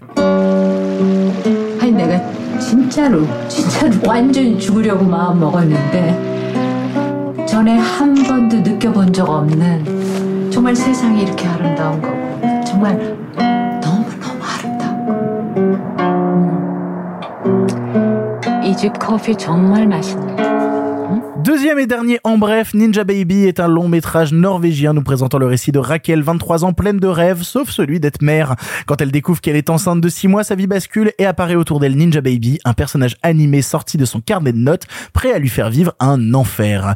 ah c'est hyper intéressant comme pitch Ouais, en tout cas, c'est le pitch qu'il y a sur internet, c'est pas ma faute, hein. d'accord Arthur, tu l'as vu et tu nous en parles en bref. ah ok alors c'est vraiment surprenant comme pitch parce que du coup alors c'est un film qui est- qui euh, qui est très joli et qui aborde euh, le thème euh, de l'avortement comme je trouve qu'il n'a pas été beaucoup fait au cinéma, à savoir que souvent les ressorts liés à la question de l'avortement, c'est euh, euh, finalement je peux pas avorter, qu'est-ce que je fais? Et ça aboutit souvent sur un déni de grossesse, ou euh, pas un déni de En grossesse. c'est pourquoi je vais le garder. Pourquoi je vais le garder? Est-ce que je le garde? Et en fait, ça aboutit très peu à l'adoption ou tu vois à vraiment le questionnement vraiment de une fois qu'il est là, qu'est-ce que je fais? Mais par contre, ce qui est hyper intéressant, c'est que le film prend la figure de, des dessins qu'a fait ce personnage-là pour devenir l'allégorie de, de l'enfant.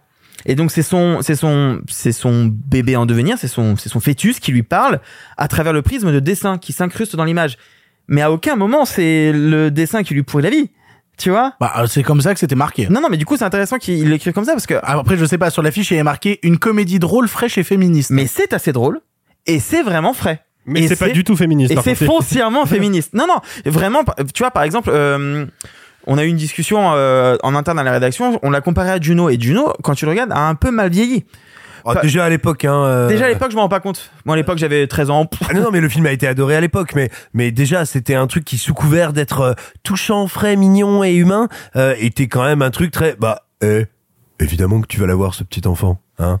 Et ben tu vois, je trouve que là, euh, Ninja Baby essaye d'aborder la question de manière beaucoup plus subtile en apportant un personnage féminin, qui est drôle, vraiment drôle, qui est schlag. Tu sais, c'est une schlag. Elle boit, elle s'en bat les couilles, elle sort et elle est cool, mais pas elle est cool dans ce que le cool veut nous faire croire au cinéma. Elle est cool en mode ça pourrait être ma pote sans aucun souci. J'y crois première seconde. Et du coup, quand arrive la question de je suis enceinte, il est trop tard parce que j'ai fait un déni grossesse et en fait ça fait 7 mois et je ne peux plus, qu'est-ce que je fais? Eh ben, elle continue à être. Elle continue à être cool et à s'en battre un peu les couilles. Forcément, il y a des, il y a des interrogations, il y a qu'est-ce que je vais faire? Est-ce que le père il m'intéresse? Alors le père en fait, elle couche avec juste parce qu'il a une grosse bite, donc bof. Elle commence à, à dater un autre gars qui est vachement cool et, et, et lui il est prêt à accepter que c'est pas le père. Enfin, il se passe plein de choses à travers le prisme de cette femme qui est juste là. Et surtout, là où Juno, je pense que posait plus problème, euh, c'est que Juno a 16 ans quand ça arrive. Là, elle en a 23. Donc, tu vois, c'est pas une question de je suis adolescente, machin. Non, non. Techniquement, elle pourrait, mais juste, elle veut pas. Et jusqu'au bout du bout, elle ne veut pas. Donc, c'est-à-dire que tu apportes quand même un prisme très précis sur la, la, la grossesse et la non-envie de maternité, sans en faire du pathos. En étant profondément féministe jusqu'au bout, et en plus en étant drôle, c'est quand même assez rare. C'est un film qui est norvégien. En plus, elle est jouée par euh, cette personnage est jouée par euh, Christine Kujat Torp. Désolé, j'ai lu ma note parce que je ne connais pas bien Christine Kujat Torp, mais que vous avez peut-être vu dans euh, dans le film qui a été à Cannes cette année, Sick of Myself, qui a eu le Grand Prix à l'étrange film festival. Donc, elle, c'est un début de carrière. Elle a fait deux films pas très intéressants. Elle en a deux en très peu de temps qui sont assez remarqués. Donc une actrice à suivre parce qu'en plus elle a vraiment ce truc euh, hyper charmant où moi je suis tombé quasi amoureux d'elle dès la première seconde alors que c'est vraiment vraiment une grosse schlag qui va fumer des doudous en dessinant euh, son personnage de fœtus qui lui dit qui lui fait la morale. Fumer des quoi? Des doudous Des doudous Des doudous Des sandwichs Enfin des euh... J'avais jamais Des entendu ça. doudes. Des doudous Ah, tu parles comme les gens qui étaient plus vieux que moi quand j'étais jeune. J'ai le sentiment que t'as pas grandi dans une cité, toi. Mais euh, Eh ben détrompe-toi mon bonhomme. Cray, euh, Cray City. Ah euh, ouais, Steve Cray. Représente. Ah, Cray Street Cred. Non, en vrai J'ai même envie de dire Street Cray, ce sera mon mot. de- Oh, bra, bra, bra. Non, Ninja Baby, c'est un film que vraiment que je conseille parce qu'il apporte euh, un regard frais sur ce, sur ces films-là et en plus qui, alors évidemment, on parle de film d'avortement, on pourrait parler de Never Really, Sometimes Always, mais qui lui a un prisme hyper naturaliste qui est franchement mélancolique et qui te met pas bien. Là, je suis sorti, j'étais ravi de son parcours de femme et de son parcours de vie et, et j'étais pas triste. Et ça fait du bien un film qui parle d'un sujet aussi grave, aussi dur, mais de manière aussi léger sans être débile. Stygge tegninger, altså. Jeg er gravid. Å, shit. Hæ, hva er det? Seks måneder? Hvorfor sparker den ikke, da? Det er bare en fucking jævla sneaky ninja-baby. Er dette faren min? Nous en avons fini avec les en bref, avec les films du présent. Alors soyons sympas, rembobinons, retournons vers le passé afin d'aborder oh une petite ressortie dont vous avez peut-être entendu parler et que ça nous fait bien plaisir de parler de cinéma de patrimoine, puisqu'en effet aujourd'hui on va vous parler d'Avatar de James Cameron. En avant. À cette époque, vous le savez, le cinéma était en noir et blanc. Mais nous avons préféré mettre un peu de couleur. Monsieur Mézeret, au nom du patrimoine artistique français tout entier, je vous dis merci. Mais enfin, tout ça, c'est le passé.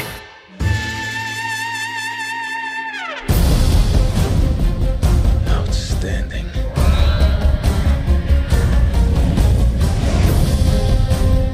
Haven't gotten lost in the woods, have you?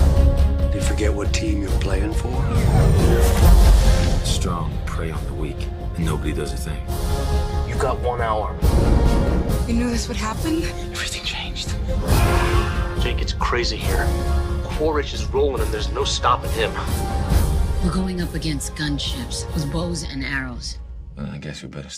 Avatar est un chef-d'œuvre de James Cameron sorti en 2009 avec Sam Worthington, Zoe Saldana ou encore Sigourney Weaver. Nous sommes dans le futur sur la planète Pandora où Jake Sully, ancien marine en fauteuil roulant, retrouve l'usage de ses jambes en transportant son esprit dans un Navi, peuple autochtone géant et bleu peuplant la planète, bref, un avatar. D'abord émerveillé, il réalise rapidement que la planète est convoitée par un puissant groupe industriel désireux de virer ses habitants pour y dénicher un minerai rarissime. Ressortant en salle à l'approche de ce deuxième opus en 4K 3D HFR s'il vous plaît, on s'est dit qu'on allait enfin aborder la carrière d'un homme aux mille facettes. Alors je pose la question, qui qui c'est James Cameron? Alors, James Cameron est un cinéaste canadien ça vaut la peine d'être rappelé, il n'est pas américain, qui a commencé en fait à travailler dans l'industrie cinématographique avant même de, réaliser des films, notamment pour euh, Roger Corman, on y reviendra. Euh, il a travaillé comme technicien. Alors il a fait plusieurs boulots, euh, j'ai la liste sous les yeux, il a travaillé notamment dans les effets spéciaux, il a aussi été euh, assistant euh, costume, je vois ah non, pas assistant costume, j'ai mal traduit l'anglais, assistant décorateur pardon. Donc il a travaillé un de ses plus gros faits d'armes, c'est d'avoir participé aux effets spéciaux de Escape from New York, New York 97 de John Carpenter. Et puis donc à force de faire les petites mains sur les euh, sur les sur les plateaux et de travailler comme technicien, il a fini par réaliser un film qui est à peu près universellement reconnu comme une espèce de nanar chelou, qui est Piranha 2. Le fameux Et je l'ai Piranha pas 2. vu, je l'ai toujours pas le vu. fameux Piranha C'est ça 2, qui me manque. dont il est quand même scénariste. Ah, je crois que c'est le seul James Cameron qui me manque aussi, putain. Bah, c'est le cas pour Il y a une beaucoup de gens. incroyable et qui témoigne déjà de la volonté de Cameron. Ah bah bien sûr, mais c'est un film. Alors pour, pour resituer rapidement, c'est un film particulier Piranha 2 parce que c'est la suite donc du Piranha de Joe Dante qui était déjà plus ou moins une espèce de remake déguisé slash parodique des Dents de la Mer produit par Roger Corman et Piranha 2, c'est un film intéressant parce que c'est vraiment un film produit pour pas grand chose sur lequel James Cameron va être dans une logique de débrouillard. Et ça c'est ce qui va caractériser son début de filmographie parce que juste après avoir réalisé Piranha 2, il va réaliser probablement l'un de ses films les plus connus qui est le premier Terminator. Et sur le premier Terminator, même si on est dans une logique de studio et qu'on a quand même un petit peu plus de budget sous la main, on retrouve le côté débrouille dans la gestion des effets spéciaux qui va devenir sa caractéristique, à savoir comment mélanger de l'animatronique avec un corps humain réel qui est celui d'Arnold Schwarzenegger, euh, parfois les mélanger dans le même plan, toutes ces, ces problématiques techniques qui vont rapidement faire de James Cameron un réalisateur dont on va avant tout retenir le fait qu'il travaille beaucoup sur les effets spéciaux. Euh, c'est intéressant évidemment d'aborder la filmographie de, de Cameron sous cet angle-là. C'est oublier quand même que le mec, il est scénariste d'à peu près tous les films qu'il a réalisés et Avatar, c'est vraiment son bébé, c'est des années et des années et des années de développement, ne serait-ce que pour l'univers. Il a dessiné énormément de choses, il a conceptualisé les plantes vertes, les animaux, donc vraiment tout, tout le lore du film avant même de s'attaquer à l'écriture de l'histoire. Mais c'est surtout que, pour moi, ce qui est fascinant chez James Cameron, c'est que c'est pas juste un réalisateur passionné de technique et passionné d'effets spéciaux, c'est un réalisateur qui est convaincu dès le début de sa carrière qu'avec les effets spéciaux et surtout en suivant les nouvelles technologies, il va pouvoir inventer des nouveaux expressionnismes de cinéma. Et là, je parle vraiment d'un point de vue de spectateur, comment faire comment transmettre des émotions à l'audience d'une manière nouvelle. C'est le cas particulièrement avec Terminator 2, le jugement dernier, puisque sur Terminator 2, il y a le fameux personnage du T-1000, qui est un robot fait d'a- d'alliage euh, métallique liquide, protéiforme, et bah, va se poser la question de comment on représente ça. Et ben on le représente avec les effets spéciaux numériques. Le film sera une révolution technologique totale, mais c'est surtout ce qui est frappant quand on le revoit aujourd'hui. Certes, les effets spéciaux ont pris un petit coup de vieux, surtout si on le mate en HD euh, avec les... Bah, les effets spéciaux numériques, parce que les, autres- numériques, les autres les autres sont sont, sont- les autres sont dingues. Mais il y a vraiment cette idée de, bah, je m'accapare une nouvelle technologie pour en faire un nouvel expressionnisme, un nouveau moyen de guider les émotions. Et ça, c'est évidemment ce qu'on va retrouver dans Titanic, où là, l'utilisation des effets spéciaux numériques, des maquettes géantes, les tournages en piscine, ces, tous ces challenges techniques, en fait, sont là pour permettre de concrétiser quelque chose qui n'avait jamais été possible jusqu'à présent, à savoir la reconstitution quasi véridique du naufrage du Titanic. Et ça va donc culminer avec Avatar, qui est l'un des films un des pionniers au cinéma de la performance capture, en tout cas à cette échelle, et qui va donc aussi populariser un nouvel usage de la 3D qui était jusque-là vraiment réservé à des utilisations de gadgets. Gadget, oui, mais on peut quand même le dire, la motion capture et la 3D, il y avait quand même eu quelques petits moments d'éclat. Bien on sûr, avait eu Gollum, on 3D avait eu le King. Kong, Bien on sûr, avait eu... euh, Même pour la 3D, tu peux remonter au Crime était presque parfait d'Hitchcock, que j'ai eu l'occasion de voir en 3D à la Cinémathèque, c'était complètement ouf, qui était tourné en 3D déjà à l'époque, mais il y avait cette idée que la, la 3D était une espèce de, de surplus par, par-dessus le film. C'est un ajout C'est un- capture, Voilà, c'est un ajout. Pour ce qui est de la performance capture, parce que c'est de la performance capture, il y avait déjà eu le cinéma virtuel de Zemeckis, mais on voit bien, ne serait-ce qu'en termes de rendu technique, à quel point Avatar a poussé beaucoup plus loin la vraisemblance du rendu euh, de la performance capture. En fait, ce qu'il faut savoir, c'est que sur Avatar, il a voulu travailler énormément de, de nouvelles technologies, c'est ce qu'on a dit. On en a parlé tout à l'heure, il a créé une caméra 3D. Il a aussi attendu de pouvoir euh, faire des plans serrés sur les visages et pouvoir essayer de dégager quelque chose de ces plans serrés, de l'émotion, justement, c'est ce que tu disais. Sur des plans serrés hors jusque-là, à part peut-être Pirates des Caraïbes 2, euh, des plans serrés... après, non?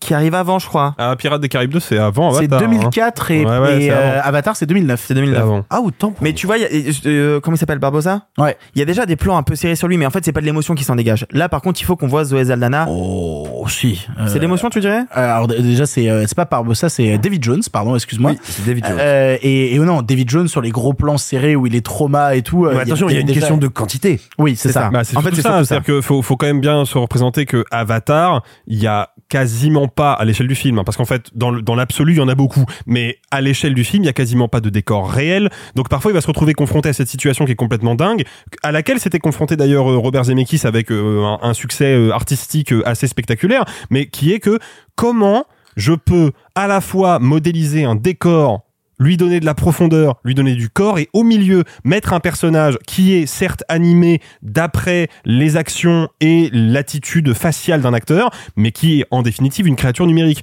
C'est un vrai challenge en 2009 ça. J'ai juste une question par rapport aux Zemeckis que tu viens de citer. Tu parlais de Beowulf? Je parle de bah, je parle de Beowulf et de du Le Pôle de Scrooge Express, et Pôle de. Scrooge. Les trois, tu considères que... Ok. Bah, les trois sont tournés en performance capture. Le Pôle Express est clairement le brouillon des deux autres euh, visuellement. Il y a un truc qui est sûr de toute manière quand on aborde la, la filmographie de, de James Cameron et notamment Avatar, euh, c'est pas réinventer euh, la poudre que, que de dire ça.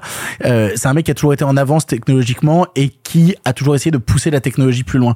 Moi personnellement, je suis toujours fasciné par Abyss, c'est ce qu'il a réussi à faire sous l'eau dans dans Abyss. Mais par exemple, j'ai eu la chance de, de pouvoir redécouvrir en 3D euh, Titanic. Et en fait, tu te rends compte à quel point déjà il a pensé sa mise en scène par rapport à la 3D, que les plans dans les couloirs, les plans sur le bateau sont déjà réfléchis par rapport à cette utilisation de la 3D là en continu. Moi, ma petite peur, et c'est un peu, j'ai l'impression, une impasse dans laquelle on tombe, où parfois un peu le grand public, ce qui veut rien dire, tombe parfois quand il s'aborde James Cameron, c'est de te dire que c'est un cinéaste qui, ok, fait de la belle image, fait du bel ouvrage, pense à la technologie, mais que par exemple, concernant le cas d'Avatar, plein de gens te diraient, ouais, ok, c'est très beau, c'est très impressionnant, mais par contre, niveau émotion, euh, je m'y retrouve pas. Alors oui, là il faut revenir quand même à quelque chose qui est, me semble-t-il, absolument vital quand on veut parler de Cameron. Et on en revient aussi justement à la manière dont il a fait euh, Piranha 2, j'ai envie de revenir là-dessus. Cameron, il a cette particularité d'être simultanément, un petit peu comme Zemeckis le fut euh, d'une autre manière, un artiste qui invente les outils de son langage en permanence. Et en même temps un grand classiciste, un grand connaisseur de la fresque, de la saga, de presque on a envie de dire du film classique hollywoodien. J'entendais Rafik Djoumi dire, me semble-t-il, à raison que euh, Titanic était le dernier film du XXe siècle du cinéma hollywoodien, ce qui est une, une interprétation que je trouve très intéressante et très juste. Mais on pourrait dire de tous ces longs métrages, sauf peut-être True Lies, je dis pas ça d'un point de vue qualitatif, je parle vraiment d'ambition thématique, que ce sont toutes, tous de grandes sagas. C'est le cas de Terminator, c'est le cas d'Alien 2, c'est, enfin bref, on peut le décliner comme ça à l'infini. C'est à la fois un expérimentateur et un découvreur, et en même temps, quelqu'un qui connaît ses classiques sur le bout des doigts. C'est intéressant d'ailleurs quand on revient à Abyss, parce que il y a quelque chose qui est fondamental dans son écriture des personnages, et je vais revenir justement à cette accusation de simplisme qui me semble être une erreur de lecture, ou euh, on va dire une facilité un peu stupide.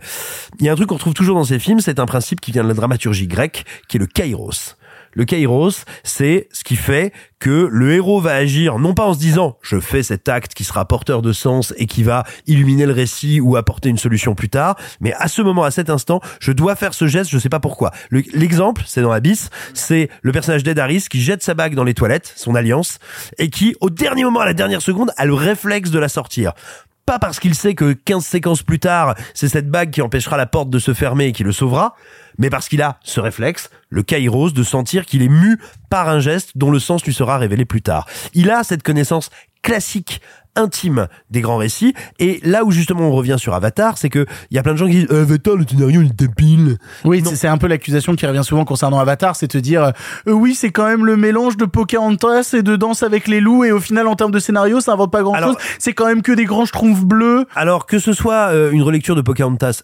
évidemment, mais a priori, vous savez, quand un grand mythe survit, c'est parce qu'il y a des choses à en raconter. Ça n'est pas un mal en soi. Ensuite, son histoire est simple, son scénario est extrêmement complexe. Exactement comme un certain Mad Max Fury Road. C'est une histoire simple, la manière de la raconter déploie énormément de finesse, de précision et d'intelligence. Et je suis navré, essayez de me trouver deux scènes que vous pouvez retirer d'Avatar qui n'enlèvent pas des informations, qui ne rendent pas le film moins compréhensible. Alors moi j'ai un petit mea culpa à faire. Pendant dix ans, un peu plus même, j'ai été ce débile à dire Mais tu sais que Ah moi non aussi. mais Tu sais Pocahontas que moi aussi, bleu ouais. flemme. Mais j'ai envie de vous frapper en fait, mais Bah, pendant 10 ans, j'ai été débile. Puis il y a eu le confinement. Et donc j'ai regardé Avatar sur mon rétroprojecteur. Et je me suis dit, j'ai été débile. J'ai été débile parce que déjà de 1, je regrette de pas l'avoir vu en 3D à l'époque. Oh là là, Voilà. c'était incroyable. Premier La point. découverte de Pandora avec les îles. euh, on, on va, on va en reparler après. Et deuxième point, exactement ce que vous venez de souligner, moi je pensais voir un film d'action un peu bébête, et j'ai pleuré. Fort, parce qu'en fait j'y crois à cette histoire d'amour dès le début. Enfin, dès le début, ça arrive pas au début du film, mais vous voyez ce que Oui, je veux dire mais je veux dire, tu crois à tout ce qui meut les personnes. Bien sûr, bien sûr. Et alors dire qu'il n'y a pas d'émotion dans Cinéma de Cameron, c'est se tromper. Enfin, je veux dire, regardez Titanic en fait. Enfin, et je trouve que dans Avatar, ça se ressent c'est vachement. Bah non, il y avait vachement de place sur la porte quand même. De- Mais, ça, pour le coup, c'est vrai d'un point de vue physique. Mais, mais le fait est que, euh, le, le fait est que, en fait, moi, je pense que Avatar, et c'est aussi pour ça que je suis passé à côté, c'est que il faut pas confondre, et c'est l'erreur que j'ai faite, et visiblement que t'as faite aussi Arthur, il faut pas confondre simplicité, voire simplisme, avec la quête d'universel. Et c'est ça que fait Avatar, et c'est pour ça que moi, et on aura l'occasion d'y revenir, pour moi c'est vraiment le film somme de James Cameron, parce que c'est à la fois celui qui, au moment de sa sortie, pousse la technologie existante au dernier degré pour représenter ce qui quelques années, voire quelques mois avant le tournage du film, n'était pas possible. Et en même temps, il y a ce scénario qui compile énormément de références mythologiques, de références dramaturgiques. Tu parlais de Rafik Djoumi, euh, Simon. Il a fait un article très complet sur art et sur image qui revient justement sur l'exégèse, pardon, mythologique et symbolique d'Avatar. C'est passionnant parce qu'il y a énormément, énormément, énormément de choses. Et ce qui est intéressant, c'est qu'il va pas les disséminer, il va pas les expliciter. Il va les disséminer à droite à gauche. Ce qui fait que le public va découvrir le film en ayant pour point d'ancrage l'histoire principale, qui est effectivement une histoire simple, limpide, totalement compréhensible. Et derrière, s'il fait l'effort d'y retourner, il va trouver quelque chose d'autre. Il va trouver un- tout un réseau de symboles passionnants. Après, ce qu'il faut aussi dire sur Avatar, parce que c'est quand même un truc dont on parle pas assez, c'est que James Cameron est avant tout un auteur, qu'il a quand même ses marottes, il a quand même les trucs qui lui parlent à mort. S'il avait pu foutre de la flotte et de la motion capture sous l'eau dès le premier Avatar, il l'aurait fait et on va attendre Avatar 2 pour, pour pouvoir avoir ça. Mais il y a aussi quand même toute une esthétique du mecha, euh, du Marines, ce genre de choses-là qu'il avait déjà insufflé à l'époque dans la saga Alien. Il faut aussi voir Avatar par rapport au reste de la filmographie de son auteur. Absolument, mais parce que c'est un auteur qui est sous influence revendiquée hein, de la culture japonaise, des mangas et des animés. C'est pas pour rien, quand bien il ne l'a finalement pas réalisé et confié à Robert Rodriguez, euh, qu'il est qu'il a été, je veux dire, à la manœuvre pendant plus d'une décennie sur l'adaptation de euh, Alita Battle Angel. Voilà, de Gunmei, qui est Alita Battle Angel, et qui est le meilleur film de Robert Rodriguez parce qu'on lui a donné un storyboard, on lui a fait si tu dépasses, on te nique ta gueule. Et- Dommage qu'il n'y ait pas de scénario. C'est une autre question. Non, alors je suis pas tout à fait Euh, d'accord. mais- Et puis c'est pas du tout le meilleur film de Robert Rodriguez. Bah, c'est son seul bon, c'est ça que je veux dire. Mais Sin City, Desperado. c'est son seul bon, c'est bien ce Mais que je ça veux va dire. pas la tête. Spy Kids 2, c'est super. Ok, et donc, euh, et, et non mais attends, et donc pour, pour revenir à Avatar, là où pour moi effectivement on est à la fois dans un classicisme merveilleusement digéré, pensé et offert aux spectateurs, et en même temps dans, dans, dans des nouveautés incroyables. Moi je me souviens ce qui m'a bouleversé quand j'ai découvert le film euh, au cinéma euh, en 3D, c'est pas tant Pandora qui était extrêmement impressionnant comme décor, que dans les toutes premières minutes du film, ces plans sur le personnage de Jack Sully qui est en train de se réveiller de son hibernation et où du fait de la 3D, ce gros plan sur son visage devient une perspective de paysage parce que tout d'un coup, du fait de ce nouvel outil, ce très gros plan sur un visage, comme nous en avons vu des centaines de milliers au cinéma, prend un autre sens, devient une espèce de folie cosmogonique. Et ça, tout à coup, c'est merveilleux. À la fois utiliser un des outils les plus anciens et les plus digérés par le public de la grammaire cinématographique et le renouveler dans son ressenti et son sens totalement par une recherche technologique. Et ça, c'est ça la signature de Cameron. On- c'est intéressant de parler de la 3D parce que moi déjà, faut rappeler quand même que Avatar, si on sort un petit peu de l'analyse filmique, Avatar c'est une étape clé dans l'histoire du cinéma parce que c'est quand même Avatar qui va précipiter, ça aurait sûrement eu lieu sans lui, mais il va précipiter la conversion de la projection pour passer du format pellicule au format numérique. Et moi, je me rappelle dans le cinéville de Laval où je suis allé voir Avatar avec mes parents, on l'a vu quand même, on l'a vu deux fois en trois jours, un truc comme ça. La première fois, on est allé le voir en 3D numérique. Le cinéma venait d'acheter un projecteur numérique 3D, et deux jours après, on l'a vu en 2D 35 mm. Et ça, c'est euh, de mon souvenir, c'est totalement unique en fait. C'est-à-dire que le film a été vraiment distribué sur les deux formats et moi je serais très curieux aujourd'hui de revoir une copie 35 mm 2D d'Avatar pour juste voir ce que le film aurait pu être et ce qu'il est en vérité. Euh, je pense que c'est intéressant de comparer les deux. Sur la 3D, euh, moi, ce qui est dommage, Avatar a amené la 3D euh, comme vraiment un élément de langage cinématographique et les studios ont retenu l'argument marketing. Et c'est dommage parce que ça a donné lieu à tout un tas de films qui ont été post-convertis à la truelle. Je me souviens de Pirates des Caraïbes 4, c'était un Oh, enfer. alors horreur. que la 3D, bah, c'est un élément de langage cinématographique. C'est un élément de langage émotionnel et c'est comme ça que l'utilise Cameron. Non mais c'est intéressant, tu mets le doigt sur un truc sur lequel il faudrait revenir et qui est aussi un argument que qu'utilisent souvent les détracteurs concernant Avatar, c'est le fait que le film n'aurait pas essaimé dans la culture populaire. C'est que il ne resterait rien d'Avatar et que justement toute son influence et malgré son succès parce qu'il faut quand même le dire Avatar est le plus euh, gros succès au box-office de tous les temps sans compter l'inflation je crois voilà et- et- évidemment Euh, depuis, euh, il y a les Avengers. voilà exactement Alors, non, euh, alors, les amis, en comptant l'inflation, c'est encore et toujours autant n'importe vent, voilà. mais Et qui le restera sûrement. Mais il y a quelque chose qui revient sans cesse, c'est cet argument que Avatar, ça n'a rien laissé dans l'histoire. Qu'est-ce qu'on en pense de ça? Alors, que reste-t-il d'Avatar? sur, on va dire, la partie euh, thématique, narrative, esthétique. Je suis pas d'accord, mais c'est un point qui peut se discuter, et puis on va encore attendre quelques années pour voir ce qu'il en reste ou ce qu'il n'en restera pas. Une chose est certaine, l'industrie du cinéma, la manière de penser, produire, fabriquer, projeter les films a été bouleversée par Avatar. Alors vous pouvez ne pas en être conscient, vous pouvez dire ouais mais moi ça me regarde pas et c'est votre droit le plus absolu, mais le fait est que c'est une révolution majeure énorme. Alors, dont vous sentez ou vous ne sentez pas les effets, ça c'est une chose. Mais le fait est que le cinéma mondial, parce que y compris aujourd'hui, quand vous allez faire un festival de films de patrimoine, il y a de fortes chances pour que vous projetiez une version restaurée sur une copie numérique. Eh bien, tout simplement, la manière dont le cinéma existe aujourd'hui a été bouleversée par Avatar. Encore une fois, on peut discuter de ce que chacun en perçoit, veut en percevoir, est à même d'en percevoir. Je peux entendre que une révolution industrielle, ça n'est pas tout à fait la même chose qu'une révolution thématique, mais enfin quand même.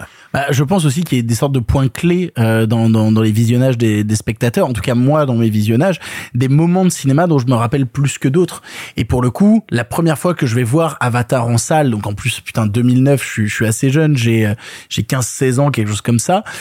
Je me bouffe ce film en 3D que je pensais être euh, de l'ordre du gadget et soudainement je me retrouve transporté dans un univers qui m'est totalement inconnu dans un film original dont on ne m'a jamais rien vendu et soudainement le cinéma me dépasse. Il n'y a pas beaucoup de films depuis la sortie d'Avatar qui m'ont fait ça. Je pense que Mad Max Fury Road, à un moment, a atteint ce truc de, de désordre technologique qui m'a rendu complètement fou. Et encore, Mad Max, c'est une suite. Exactement. Et là, pour le coup, je crois que il est rare dans une vie d'expérimenter ce qu'ont expérimenté les spectateurs du premier Avatar. Bah, en fait, ce qui, ce qui est un peu compliqué, entre guillemets, c'est que euh, les gens ont vu Avatar comme une révolution à un instant T.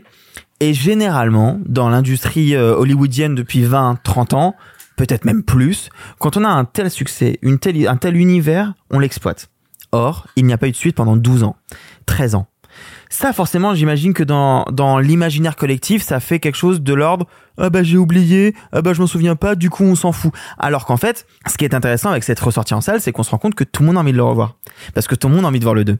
Et si... Il a fait un très bon démarrage au 9h des Halles d'ailleurs. Bah, ah ouais, ça, ça m'étonne pas. J'attends de voir ce que ça va donner sur le territoire français. Mais en fait, ce qu'il faut, ce qu'il faut saisir, ce que disait Alexis un peu tout à l'heure, Cameron, il écrit un premier jet de 80 pages en 94 il va voir John Lando en disant poteau, je sais qu'on est en train de préparer Titanic, mais j'ai un truc là. Et Lando lui dit ok, mais fraté là, la technologie elle est pas bonne. Ils ont attendu 10 ans avant de relancer le projet. Et donc quand la Cameron il finit euh, Avatar, il prend des vacances, il va faire comme il fait comme quand il a besoin de se reposer, c'est-à-dire explorer les fonds marins. James Cameron l'explorateur, tu vois. Et il va poser pendant quasiment 8 ans sur les suites. Et et c'est c'est c'est c'est ça qui va déconcerter les gens, c'est se dire pourquoi on a attendu aussi longtemps, on n'a plus d'attache, etc. Mais en fait, c'est parce qu'il peut pas faire autrement. Il, il a trop de matière, il a trop de choses à retravailler, il, il retravaille la technologie en permanence et c'est ça que les gens ne saisissent pas pour l'instant, mais je pense qu'avec les suites qui vont se suivre, vous allez voir tout de suite que les détracteurs, ils vont changer d'avis, mais alors immédiatement. Mais alors, je posais la question aussi parce que euh, il y a eu des diffusions à la télé euh, d'Avatar depuis, notamment la première diffusion a eu lieu en 2013 sur TF1 et a réuni quasiment 10 millions de, de téléspectateurs, ce qui est gigantesque. Voilà, donc Avatar n'a rien laissé, hein, bien sûr. Voilà, et, et, et ensuite il a été rediffusé deux fois fois sur euh, TF1 et on a quand même eu, euh, alors quand même que les années étaient passées, je crois qu'on est en, de- en 2015 et 2017, on a eu euh, un peu plus de 6 millions de téléspectateurs la deuxième fois et, un- et, et quasiment 5 millions de téléspectateurs la troisième fois, ce qui reste des scores absolument dingues. La question qui se pose, c'est est-ce que aujourd'hui, il n'y a pas un problème à voir Avatar autrement que en salle, dans les conditions dont l'avait pensé euh, James Cameron Est-ce qu'une diffusion télé ne réduit pas Avatar à quelque chose d'un peu moindre? Moi, je te dis, je l'ai pas découvert au cinéma en 3D. Oui. Et je me suis quand même pris une claque, et technologique, et dans Oui, l'écriture, parce et dans l'émotion. T'as le matériel aussi, tu vois. Ou j'ai un rétroprojecteur, mais regarde. Très simple. J'ai eu une discussion tout à l'heure parce que j'ai sorti une interview liée à Avatar et j'ai posé la question à quelques personnes dans l'équipe qui sont nées post année 2000. Je leur ai dit est-ce que vous avez vu Avatar ou pas? Et il y en a qui m'ont dit oui, il y en a qui m'ont dit non et il y en a pas mal qui m'ont dit je l'ai pas vu à l'époque parce que j'étais trop jeune mais je l'ai vu récemment. Je l'ai vu sur mon ordi en vacances. Et c'était incroyable. Ils m'ont tous dit la même chose. Ils m'ont tous dit c'était incroyable. Oui, mais en fait, la question se posait plus dans, de l'ordre du, c'est tellement un film qui a été pensé pour la salle, pour l'avancée technologique de la salle. Est-ce que le voir ailleurs qu'en salle n'est pas parfois euh, une sorte d'impasse? Bah écoute, tu as donné toi-même la réponse dans ton intitulé en disant 10 millions de spectateurs, 6 millions de spectateurs. Donc non. Mais non, mais en fait, surtout, il faut pas oublier un truc aussi, c'est que il y a pas de formule magique. Il y a des films qui ont une propension monumentale, une prétention monumentale. C'est le cas d'Avatar. Et bah, euh, forcément que quand on sort de la salle de cinéma et de ses possibilités de diffusion, on perd en partie de la dimension monumentale. Je prends l'exemple d'un film qui a été réalisé par euh, beaucoup de réalisateurs, mais de mémoire, il y a John Ford dans la liste, qui est La Conquête de l'Ouest. La Conquête de l'Ouest, ça a été pensé pour le cinérama, qui était donc un écran qui fait trois fois la largeur d'un écran standard, qui nécessitait sur le plateau d'avoir trois caméras côte à côte. Qui, vraiment, c'est un, monstre technique. Il n'existe en France aucune salle aucune capable de projeter des films en cinérama. Ça n'empêche pas la conquête de l'Ouest d'être régulièrement reprogrammée dans les cinémas de quartier de Paris et les gens y vont parce que ben, le film existe en fait, on peut quand même le voir. Et puis perdre du monumental ne veut pas dire perdre le film. Mais, Exactement. mais une chose est sûre, on encourage les gens, si jamais ils ne connaissent pas Avatar ou qu'ils l'ont peut-être jamais vu en salle, de se ruer dans les salles de cinéma pour le redécouvrir dans une version restaurée comme celle qui existe actuellement. Oui, absolument. Et puis il faut se souvenir. Alors il y a des gens. Et puis attendez, euh, moi je suis pas devin. Hein. Peut-être qu'Avatar 2 se plantera, peut-être. Mais dans les gens qui se disent ouais, mais bon, euh, 10 ou 12 ans après, qu'est-ce qui va en rester? Qu'est-ce que machin? Qu'est-ce que truc? Puis bon, Avatar, ça avait marché euh, grâce au battage médiatique. Rappelons-nous que c'est complètement faux. En fait, Avatar, contractuellement, à un moment, la Fox est tenue de le sortir de par ses engagements avec la société de James Cameron. La Fox n'y croit pas le film sort sur un nombre de copies, quand même il y a la 3D, quand même il y a tout ce qu'on veut, bien moindre que n'importe quel blockbuster à l'époque. Et vraiment, je veux dire, il est annoncé, notamment dans la presse américaine qui aime bien de manière un peu sadomasochiste se gosser des futurs échecs à venir quand elle sent que c'est pas trop risqué de le faire.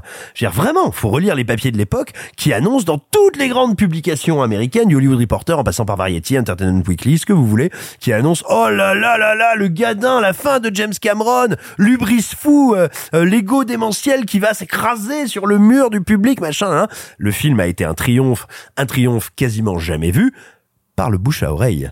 Donc, s'imaginer qu'Avatar serait un espèce de d'artefact euh, marketing et commercial qui a marqué son temps artificiellement, historiquement, factuellement, c'est faux. Une dernière petite chose, histoire de conclure sur tout ça, euh, un peu rapidement. C'est quoi votre film préféré de James Cameron? Terminator 2, moi. Terminator 2 sans Ah ouais. hésitation? Non, pas Euh, d'hésitation. Pourtant, saga Alien est ma saga préférée de tous les temps.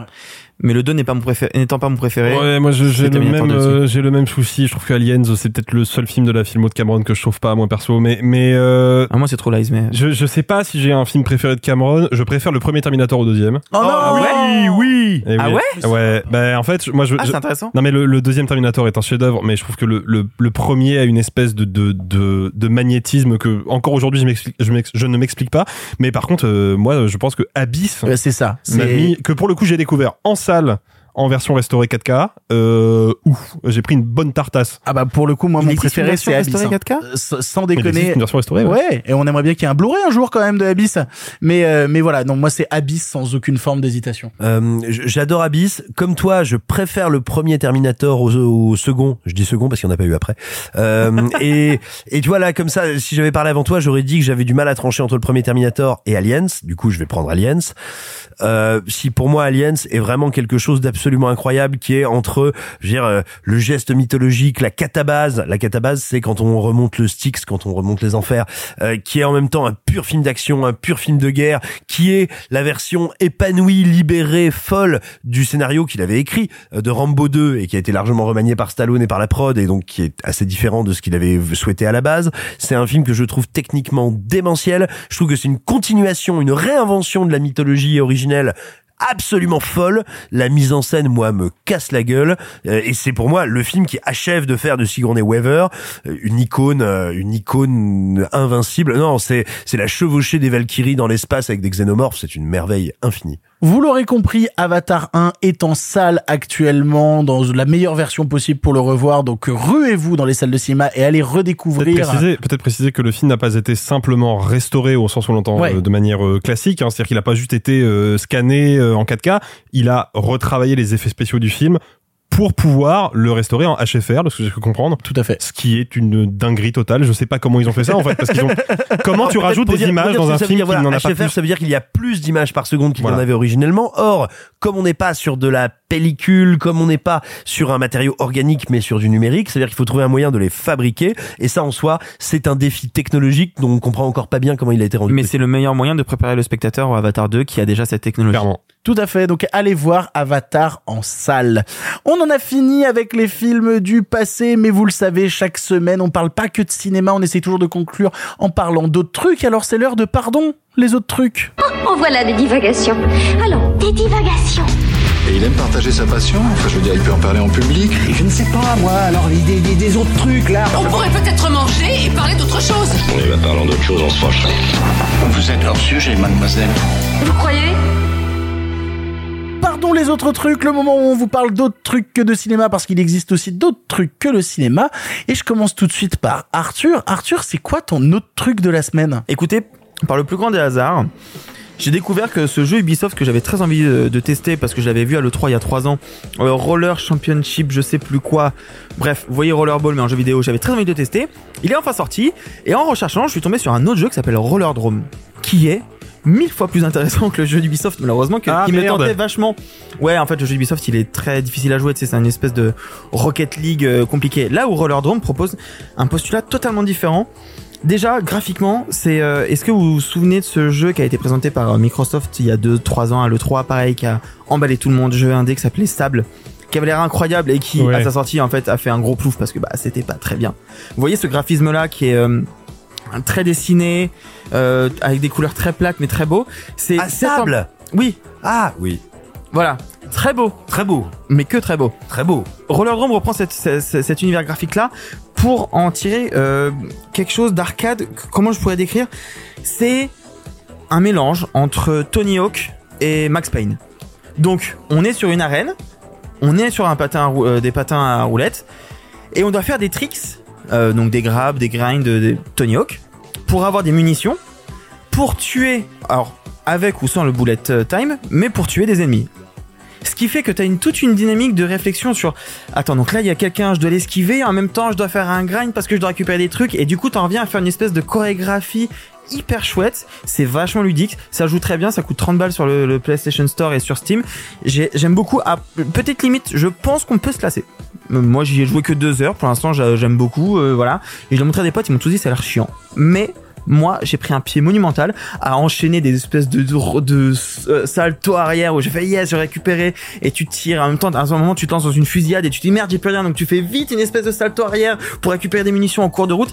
C'est très beau. Regardez à quoi ça ressemble Rollerdrome. Si vous aimez visuellement ce qui se passe et que vous aimez Tony Hawk, c'est fait pour vous. De mon côté, j'ai envie de vous parler d'un album. Alors j'aurais aimé vous parler d'un autre album pour en parler très rapidement puisque est sorti vendredi le dernier album de Stupéflip dont, dont j'ai toujours été un grand admirateur. Mais il faut dire que Stup Forever, je suis désolé pour les puristes, c'est quand même pas si dingue. Du coup, je me suis rabattu sur un autre album que j'attendais aussi pas mal, à savoir le nouvel album de L'Homme Pâle. Alors ce qu'il faut Ah, savoir, on me dit dans l'oreillette que tu es très blanc apparemment. la différence, c'est que euh, L'Homme Pâle, j'ai suivi sa carrière depuis ses tout débuts, même quand il était beaucoup indé euh, avec son, son feat horrible terrible avec Necfeu à l'époque euh, où il était vraiment très en dessous. Et après, il a sorti des premiers EP que je trouvais vraiment très intéressants, notamment Le Singe fume sa cigarette ou euh, Majesté qui est sorti, euh, je crois, en 2014 ou 2015, quelque chose comme ça. ça sa carrière m'a beaucoup intéressé. Puis après, il s'est mis à sortir des albums, à devenir assez populaire, notamment avec Flip et puis Janine. Janine qui a eu droit à une vraie belle réédition et où il y a des morceaux que je trouve absolument incroyables. Et donc, j'attendais un peu fébrilement son nouvel album qui s'appelle Mauvais Ordre. Et quelle ne fut pas ma surprise de découvrir un album que je trouve tellement complet, tellement riche, tellement dense et qui raconte une histoire dans le mauvais ordre, forcément vu le titre, mais qui se veut avoir une véritable narration. En fait, c'est con. J'ai trouvé dans cet album de L'Homme Pâle ce que j'aurais cherché normalement dans l'album de Stupéflip, euh, de Stupéflip, à savoir une véritable narration où on me raconte une histoire de morceau en morceau. Je l'ai enfin trouvé dans l'album Mauvais Ordre, qui passe pas un peu pour une mixtape où il y aurait plein de morceaux différents qui seraient de s'agencer, mais où on essaye vraiment de construire un véritable récit, où il te faut toi-même remettre les pièces du puzzle en place, sachant qu'il va tester de nouvelles prods, de nouvelles choses. Il a travaillé avec un guitariste qui est extrêmement fort et qui dès le premier morceau Mauvais Ordre fait un riff qui tient tout le morceau que je trouve absolument brillant.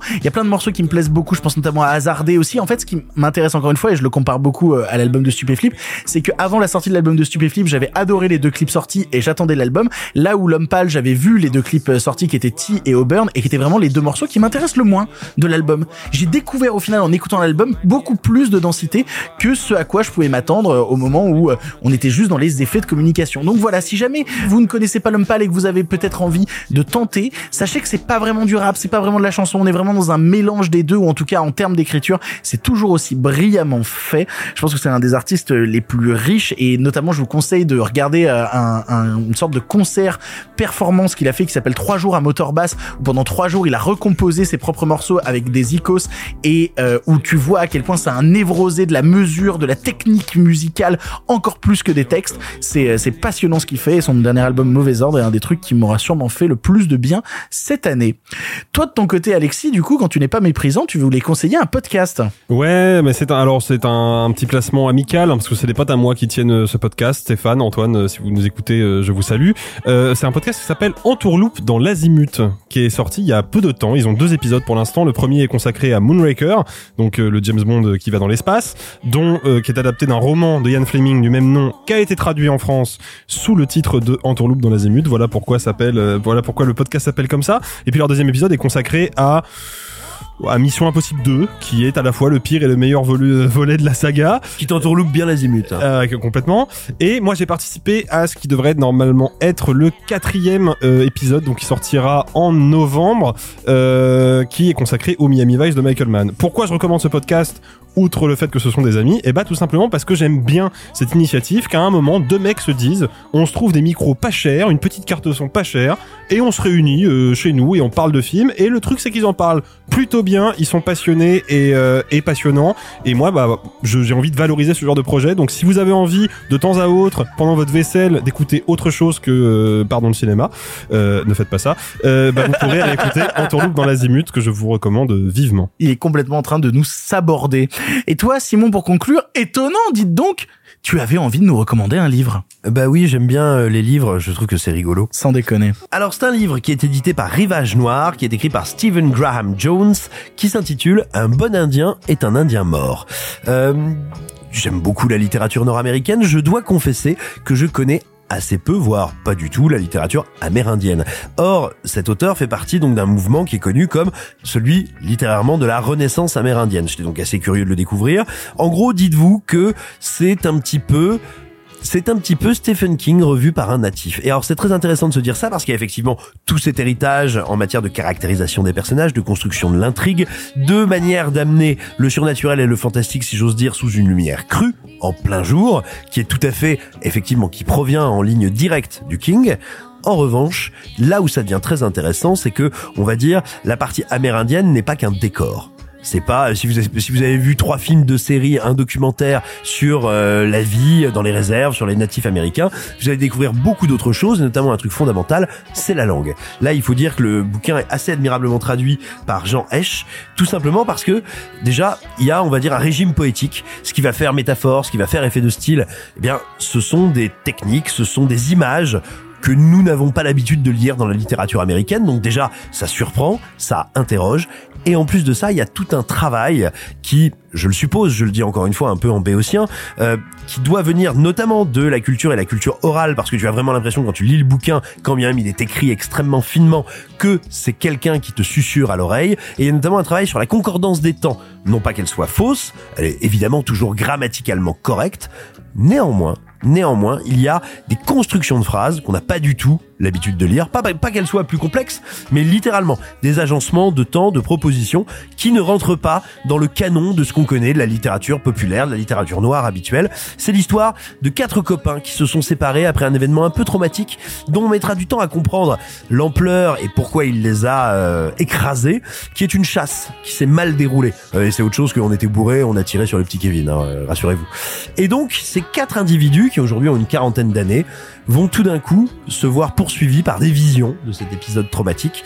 Pour les uns, ça va s'incarner en une entité qui les pourchasse, pour d'autres, ça va devenir des pulsions meurtrières, et c'est l'enfant de l'un d'entre eux qui va être amené à réagir. Alors quand je vous ai dit ça, effectivement, vous vous dites, ah bah oui, Stephen King, c'est assez admirablement écrit, c'est un univers qu'on n'a pas l'habitude de croiser en littérature, ça se lit extrêmement vite, extrêmement facilement, c'est euh, très surprenant, encore une fois, même si vous avez l'habitude de ce type d'ouvrage, c'est un vrai bonheur de, de, de littérature fantastique assez énervé. Merci l'équipe pour vos autres trucs. Est-ce qu'on peut créer un podcast qui s'appellerait Pardon la littérature avec juste Simon Rio C'est juste lui qui parle tout seul. Ça s'appelle La Grande Librairie. C'est autre chose. Ah yes, pardon.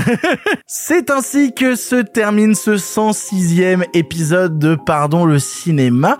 Plutôt une bonne semaine en termes clair, de films plaisir, hein. en vrai où on a plutôt des choses positives à raconter. Bah, est-ce que c'est est-ce que c'est pas parce qu'on s'est dit en amont qu'on parlerait pas du Christian Carion Non, non, alors, c'est pas ça. C'est que j'ai essayé de le refourguer à On plein sait pas, de on gens. l'a pas ce vu. film. On sait vrai qu'on sait pas, on l'a pas vu. J'ai- pas arrêté est passé gens- à côté du chef-d'œuvre de la semaine. Hein. J'ai pas arrêté de vous dire, personne veut aller voir le Danny allé Renault. J'avais pas le temps. Ouais, voilà. Voilà, Bah, voilà. Mais, Comme nous. mais tu sais que c'est la- c'est l'avantage de Ah non, mais moi, cette j'assume, hein. c'est que si j'ai pas envie d'aller le voir, j'y vais pas. Moi, tu vois. moi, moi, j'assume. J'avais le temps. Et j'ai dit non. Je remercie tous les gens autour de cette table d'avoir participé à l'émission. Merci beaucoup Simon. Merci à toi Victor. Merci, beaucoup Alexis. Merci Victor. Et merci beaucoup Arthur. Merci. On se retrouve la semaine prochaine avec Sophie qui sera de retour. Oui, en, En effet. décalage horaire un peu? Euh, je sais pas. Oh, elle sera sûrement dans un bon gros jet lag des familles. Ça, je pense que ça va être un peu violent. Bref, on sera là pour vous parler de cinéma. En attendant, salut, salut les copains. Arrêtez, j'en suis fini.